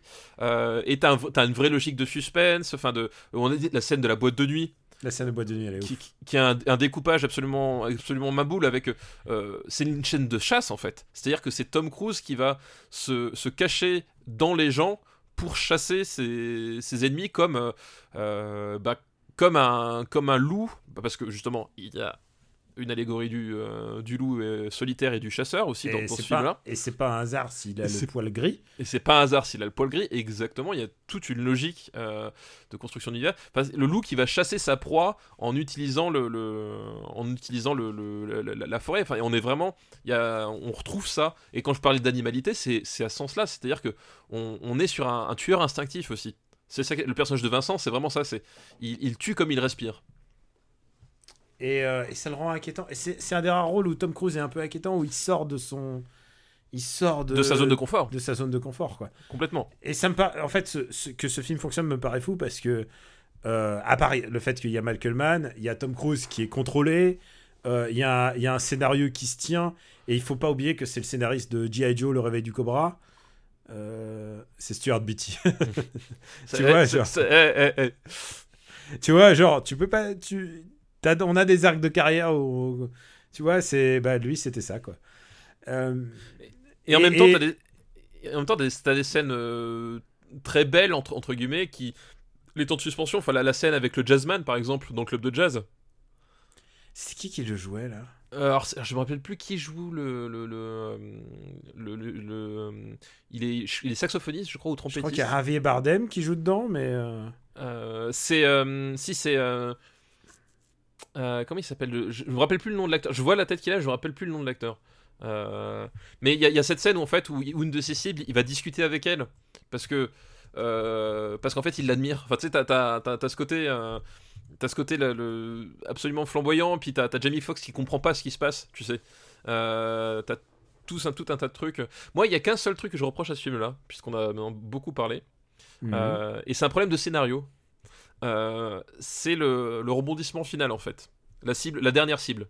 Ah, euh, oui, bah il fallait boucler le film en fait, hein, tu sais. Et c'est le problème, c'est qu'en fait, euh, je vais on va divulgacher euh, collatéral. Alors, blip La- la- le, le film s'ouvre avec Jamie Foxx qui prend Jada Pickett, Pickett Smith dans son taxi et elle la prend à l'aéroport dans, dans mon souvenir. Euh, et elle l'amène jusqu'à jusqu'à son travail. Elle est, euh, elle est procureur ou procureur adjoint, je sais plus. Non, je crois qu'elle est procureur. Euh, et en fait, ils discutent pendant. euh, Ça dure bien 10 minutes hein, dans, dans mon souvenir. Enfin, c'est c'est une scène très très longue, mais en fait, où, le, où t'apprends à connaître le personnage de Jamie Foxx, où ça, ça met en place euh, ben, qui il est, ses, rêves, et ça, ça l'ouvre sur quelque chose. Enfin, t'as vraiment un, truc qui, qui, je trouve, est super bien fait. Euh, c'est une scène de, de- de dialogue comme ça qui, qui, qui, qui, qui est en fait anodine, c'est juste deux personnes qui. Bah, ils sont beaux tous les deux, enfin, je veux dire, c'est Jamie Foxx et Jada Pinkett Smith, hein, quand même. Mm. Euh, mais ils discutent, et puis en même temps, il y a, il y a un petit jeu de séduction, mais pas trop, parce qu'il savent. Voilà, il sait pas où il met les pieds, c'est quand même une cliente, et il s'ouvre un petit peu, il serait. Enfin, voilà, il y, a, il y a un truc en termes de mise en place, de développement du personnage que je trouve génial. Et ce que je reproche au film, c'est que ça, il le réutilise à la fin pour dire Ah, mais finalement, la, la dernière cible de Tom Cruise, c'est cette nana qui était dans le taxi et on revient dessus en fait. Et je trouve ça dommage. Bah, il fallait un peu de. Ouais, et, mais, je, mais je trouve ça dommage que cette scène-là cette scène-là soit pas restée pour ce qu'elle est, c'est-à-dire euh, la présentation du personnage, son, ouverture, et que à la fin, bah, euh, Tom Cruise euh, finit par le tuer, et que, euh, et que finalement, euh, on, on ne revoit plus cette, cette femme, mais qu'elle reste présente à son esprit. Tu sais que bah, c'est un peu aussi le, ça le, le, le- le- propre des, des personnages de Michael Mann, c'est-à-dire ces- ces personnages qui, qui, qui rêvent à autre chose, qui regardent l'océan. C'est le voilà comme comme De Niro dans dans Hit. Euh, c'est des personnages qui, qui sont un peu coincés dans une situation et qui regardent l'océan, mais on ne sait jamais vraiment s'ils vont l'atteindre. Et je trouve ça dommage que qu'on qu'on arrive en genre il va sauver la femme pour vrai. laquelle il a eu un crush, tu vois. Et ils auraient dû garder ce côté un, truc, euh, un truc de distance. de, de distance et que à la fin du film, à rigueur, on conclut là-dessus. Il retrouve sa. C'est vrai que la fin, la fin est moins forte que le Voilà, début. il, il retrouve sa carte par exemple et le film se termine là-dessus. Ça aurait été Mm. Un chef-d'œuvre absolu. Là, je trouve que du coup ça, ça fait peut-être trop classique, enfin trop, euh, trop. euh, voilà, il faut, faut rajouter une scène d'action à la fin en fait. C'est ça que je reproche quoi. Bah, il fallait un dernier tir. Euh, le, le saxophoniste, d'après ce que je vois, c'est Barry Shabaka Henley. Ah oui, voilà, exactement. Ouais, je remettais plus le nom. mais Et, et ça m'a fait repenser au fait qu'il y a Jason Statham à un moment. oui. Qui lui donne la mallette au début. Ouais. Il y a John Statham au tout, tout, tout début des films, exact. Il y a aussi Peter Berg, hein, il y je a crois, ton dans- ami Peter Berg. qui se fait défoncer, je crois, il me semble. euh, Je sais que tu aimes Peter Berg. Euh, je- je- J'adore Peter. Ah, j'ai rien contre lui personnellement. hein. C'est encore une fois, je ne le connais pas. C'est vrai. Où est-ce qu'on va classer collatéral? Où est-ce qu'on va classer collatéral? Euh, On peut rester dans le haut, mais On un peut peu rester moins. dans- C'est ça, un peu moins haut, mais dans le haut quand même, quoi. Euh, Hmm, euh, moi, je le verrais. Je le vois dans le top 20 quand même. Oui, moi aussi, je le vois. euh, Je le vois au-dessus d'OSS 117, par exemple. Ah, moi j'allais te dire que je préfère Volver. Euh, Et je préfère Hitman. ah, ah, moi pas quand même. Ok. alors, alors, juste euh, au-dessus d'Hitman et en dessous de Shaun of the Dead. euh, D'accord, ok, c'est bon. Ça reste quand même le top 20. Oui, ça, on, est, on est quand même, euh, on est bien quand même. Pour un film dont la fin est moins bien. Oui, c'est ça, pour un film dont finalement qui, dont le seul défaut c'est de s'écrouler un petit peu sur la fin, s'écrouler. On est, S'écrouler, ça reste quand même. Ça, Oui, non, ouais, c'est ça. S'écrouler, c'est pas le bon terme. Pas mal. hein. c'est c'est juste que euh, il est moins grandiose dans ces 15 dernières minutes. Mm. Voilà. voilà, c'est. C'est c'est du. On pinaille, hein, mais. euh, mais, Ah, il faut pinailler. mais il faut, bah, au bout d'un moment, faut quand même. euh, Voilà, faut quand même des, des- Ah, je vous préviens des pour la prochaine émission, euh, on va faire plus, on va faire underground. hein. Et en plus, on sait même pas quand est-ce qu'on va l'enregistrer, puisque en ce moment, on enregistre un peu nos émissions en avance pour te permettre de prendre des vacances. bah oui, oui, puis. euh, Puisque le directeur doit prendre des vacances. Voilà, exactement, parce qu'on a chacun des agendas. T'es passé à, à, à 6 mois de vacances, c'est ça? Euh, 9, 9. 9, 9. 9, voilà, c'est ça, voilà, exactement, 9. Eh bien, euh, ben, c'est tout pour aujourd'hui. On remercie Stoufanov euh, pour, euh, pour sa liste. Merci Stoufonov pour sa liste. Excellente idée de liste, une fois de plus. Très bonne liste. Les gens sont inspirés quand même. hein, les gens sont- Après, là, on a fait quand même des gros, des gros noms. Quoi. Oui, là, là, globalement, je crois que le film le plus bas qu'on a mis, c'est quoi? C'est euh... ah, c'est Martyr quand même. Il y a Martyr, Martyr. Qui, qui allé dans le dernier tiers, mais sinon, euh, Et, on sinon pas ça vu, tape fort quoi. et on a vu ni Bully que je n'ai pas vu, ni Kamikaze Girl pour toi. Quoi que je n'ai pas vu, exactement, Donc, euh, on va, on va avoir des petits rattrapages de vacances. exactement. Est-ce que tu as une petite reco? Euh, Oui, bien sûr que tu as une reco. C'est Oui, obligatoire. C'est le principe de l'émission, c'est obligatoire. Je, je n'ai pas le choix, je suis obligé de recommander des choses euh, contre mon gré. Hein, je m'insurge. Mais bon, écoute, euh, Non, je rigole. dire ça pour arriver au podcast de deux heures. Une à tous les gens qui préparent leur marathon. Euh, J'en ai rencontré un, je le l'embrasse. euh, il, est, il est de Rouen et il me dit euh, Je prépare au marathon de Rouen. Donc, Excellent, j'espère. Parce que techniquement, un épisode, ça fait un demi-marathon. excellent. Excellent. Euh, euh, donc oui, bah, bon courage à lui, hein, parce que c'est le genre de truc que je ne suis pas capable de faire. Voilà. Je- Moi, j'aimerais bien, mais j'ai pas le. J'ai pas le... Ah non, moi je, moi je, je peux pas le. ce- je, peux, je peux pas le préparer à Paris, tu rigoles ou quoi? C'est un truc à se tuer euh, avec la pollution. Mais moi, moi surtout, moi je ne sais pas courir. Enfin, c'est aussi simple que ça. C'est-à-dire que d'un moment, tu, tu ne peux pas faire un marathon. Enfin, c'est pas, de la- enfin, c'est pas vraiment de la- la- la course, mais enfin, je ne sais pas adopter la bonne allure pour le marathon. Voilà, c'est- au-delà de mes capacités. Je, je ne suis Et pas je genre crois que c'est aussi un problème récurrent chez toi, c'est que tu ne sais pas adopter la bonne allure. C'est. je- Non, je dis rien. Vas-y, recommande au lieu de dire des bêtises. Euh, et ben écoute, ça va être un, un jeu qui est sorti sur Steam. euh, euh, bah, au moment où on enregistre, il est sorti hier, mais au moment où c'est diffusé, il est sorti depuis 2-3 semaines. Euh, c'est un, jeu qui s'appelle euh, Mother Gunship, pardon. le Mother Gunship. Euh, c'est un, FPS, un first person shooter, euh, même un fast first person shooter, donc pour, euh, pour le différencier des, des, des trucs sous, sous Prozac, genre les, les Call of Duty, les trucs comme ça. Là, c'est un, un jeu où globalement t'as- tu t'en Il y mets, a une vraie mets barre de vie, tu veux dire?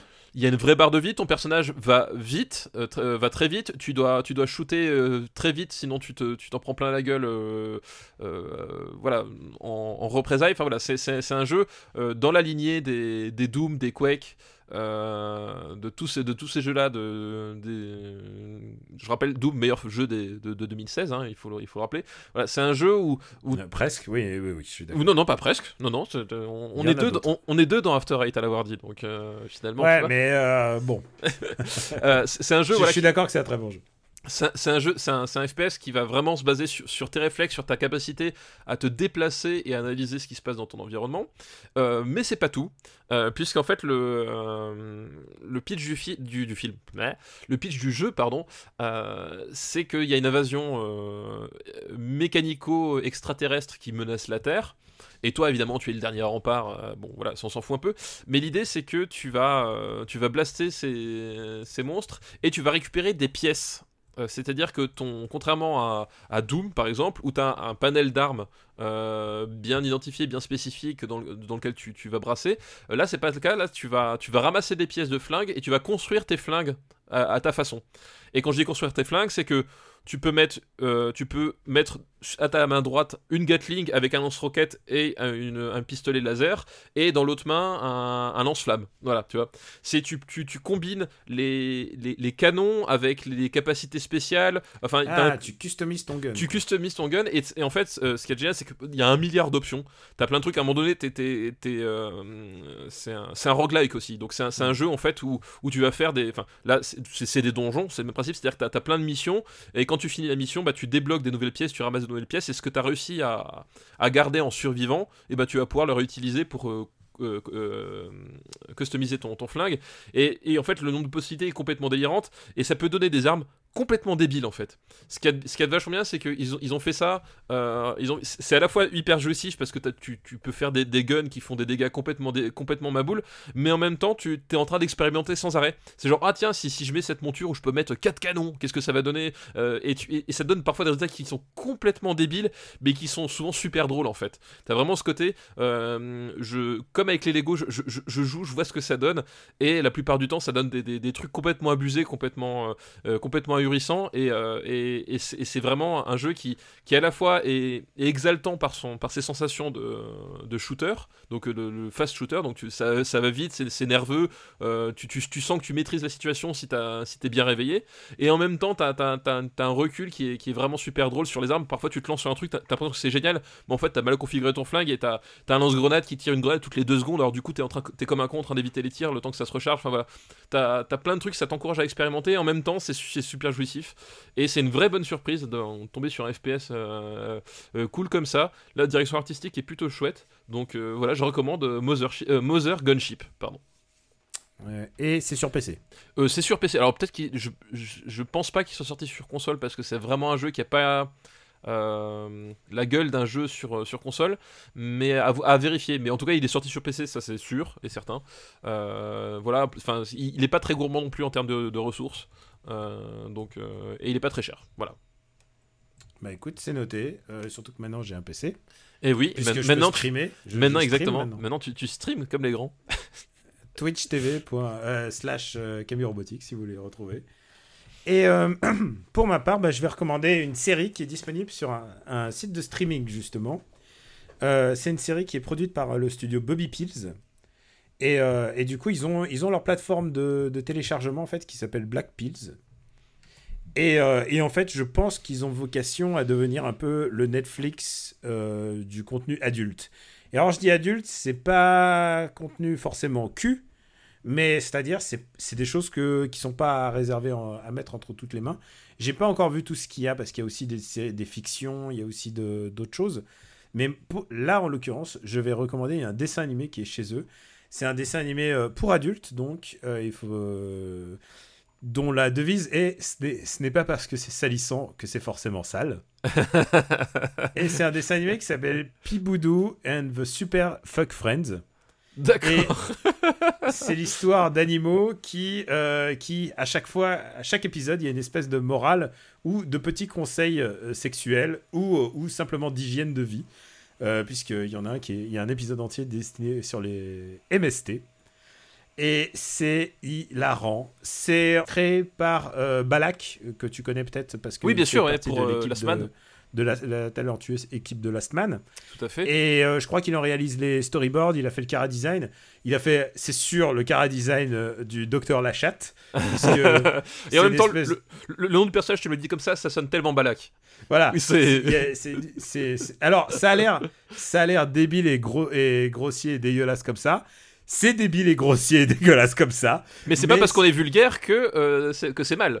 Non, c'est hilarant. Et je rappelle, encore une fois, c'est gratuit. Vous pouvez aller sur le site, sur le site donc de Blackpill. euh, ça s'appelle player.blackpills.com. Et donc, du coup, bah, euh, je crois qu'ils diffusent un épisode par jour. J'avais eu la chance de voir plusieurs épisodes. Lors, ils ont fait une soirée euh, Black Pills et ils ont passé plusieurs séries. Une sans doute que je vais recommander plus tard. Mais là, euh, aujourd'hui, j'ai décidé de parler de Pi- Piboudou.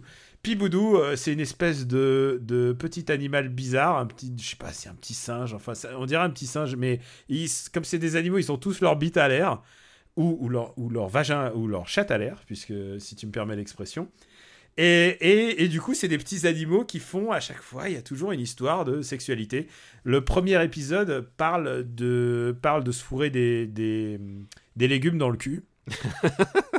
Le deuxième épisode parle. Alors, euh, écoute bien, ça, ça va, ça va. Tu vas apprendre des trucs sur le clitoris. Tu vois ce que c'est? Euh, oui, vaguement, ouais. Vaguement, vaguement. d'accord.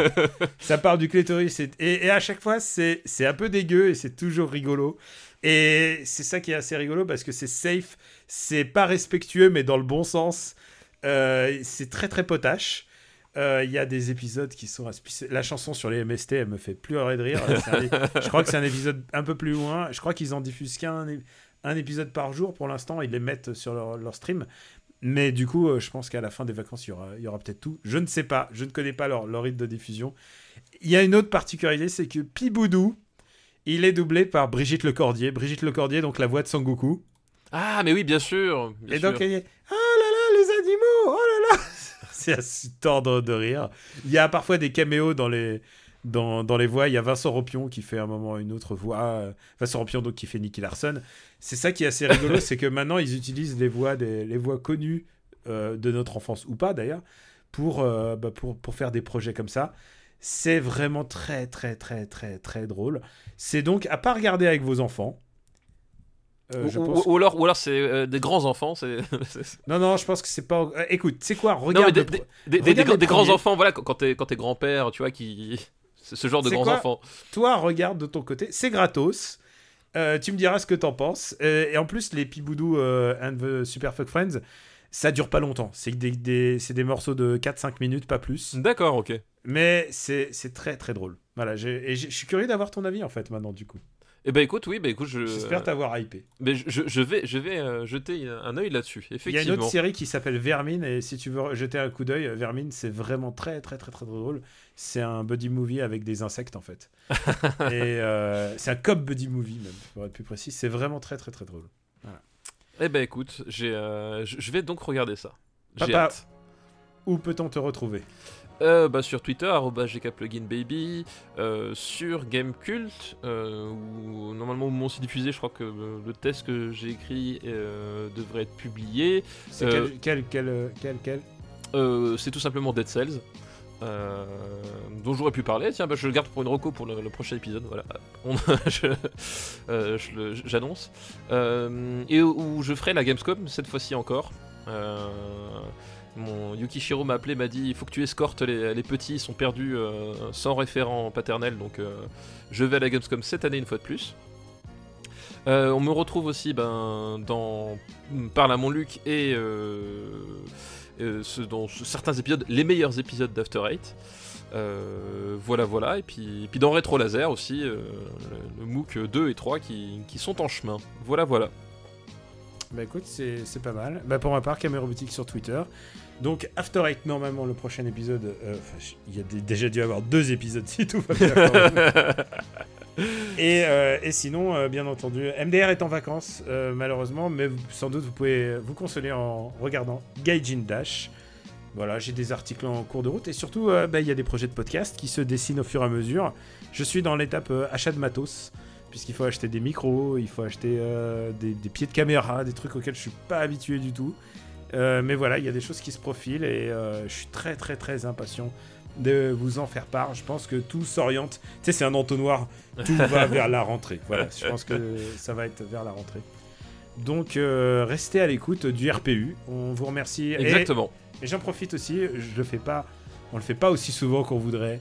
J'en profite de remercier tous les gens qui donnent pour le RPU.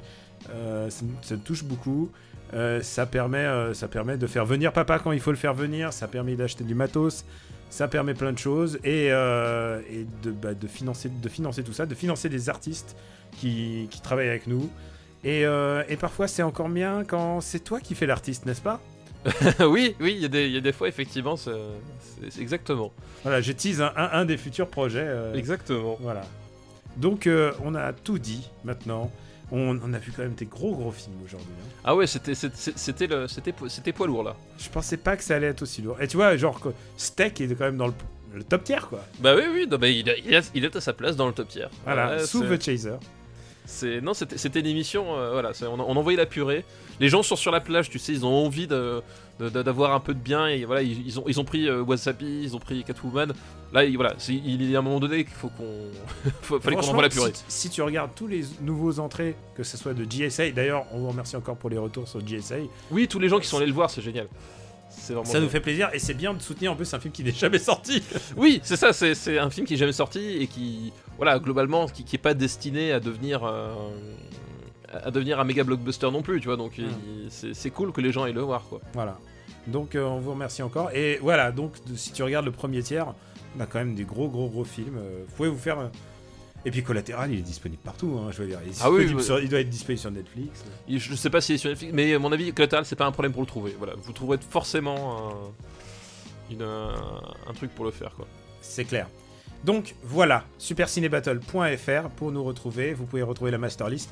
Je me suis rendu compte que c'est compliqué d'éditer une masterlist quand on fait plein d'épisodes à la suite. Oui, on oublie, on oublie parfois, ouais. Je vais essayer de me débrouiller. Vous pouvez aussi nous retrouver sur euh, bah, YouTube quand j'ai le temps de le faire. Et je pense que je vais le faire aujourd'hui. Tiens, aujourd'hui, ça veut dire euh, euh, mi-juillet. c'est ça. Et on vous remercie encore de nous suivre. On vous embrasse très fort et on vous dit à bientôt. Merci beaucoup, à bientôt, ciao, ciao. Ciao.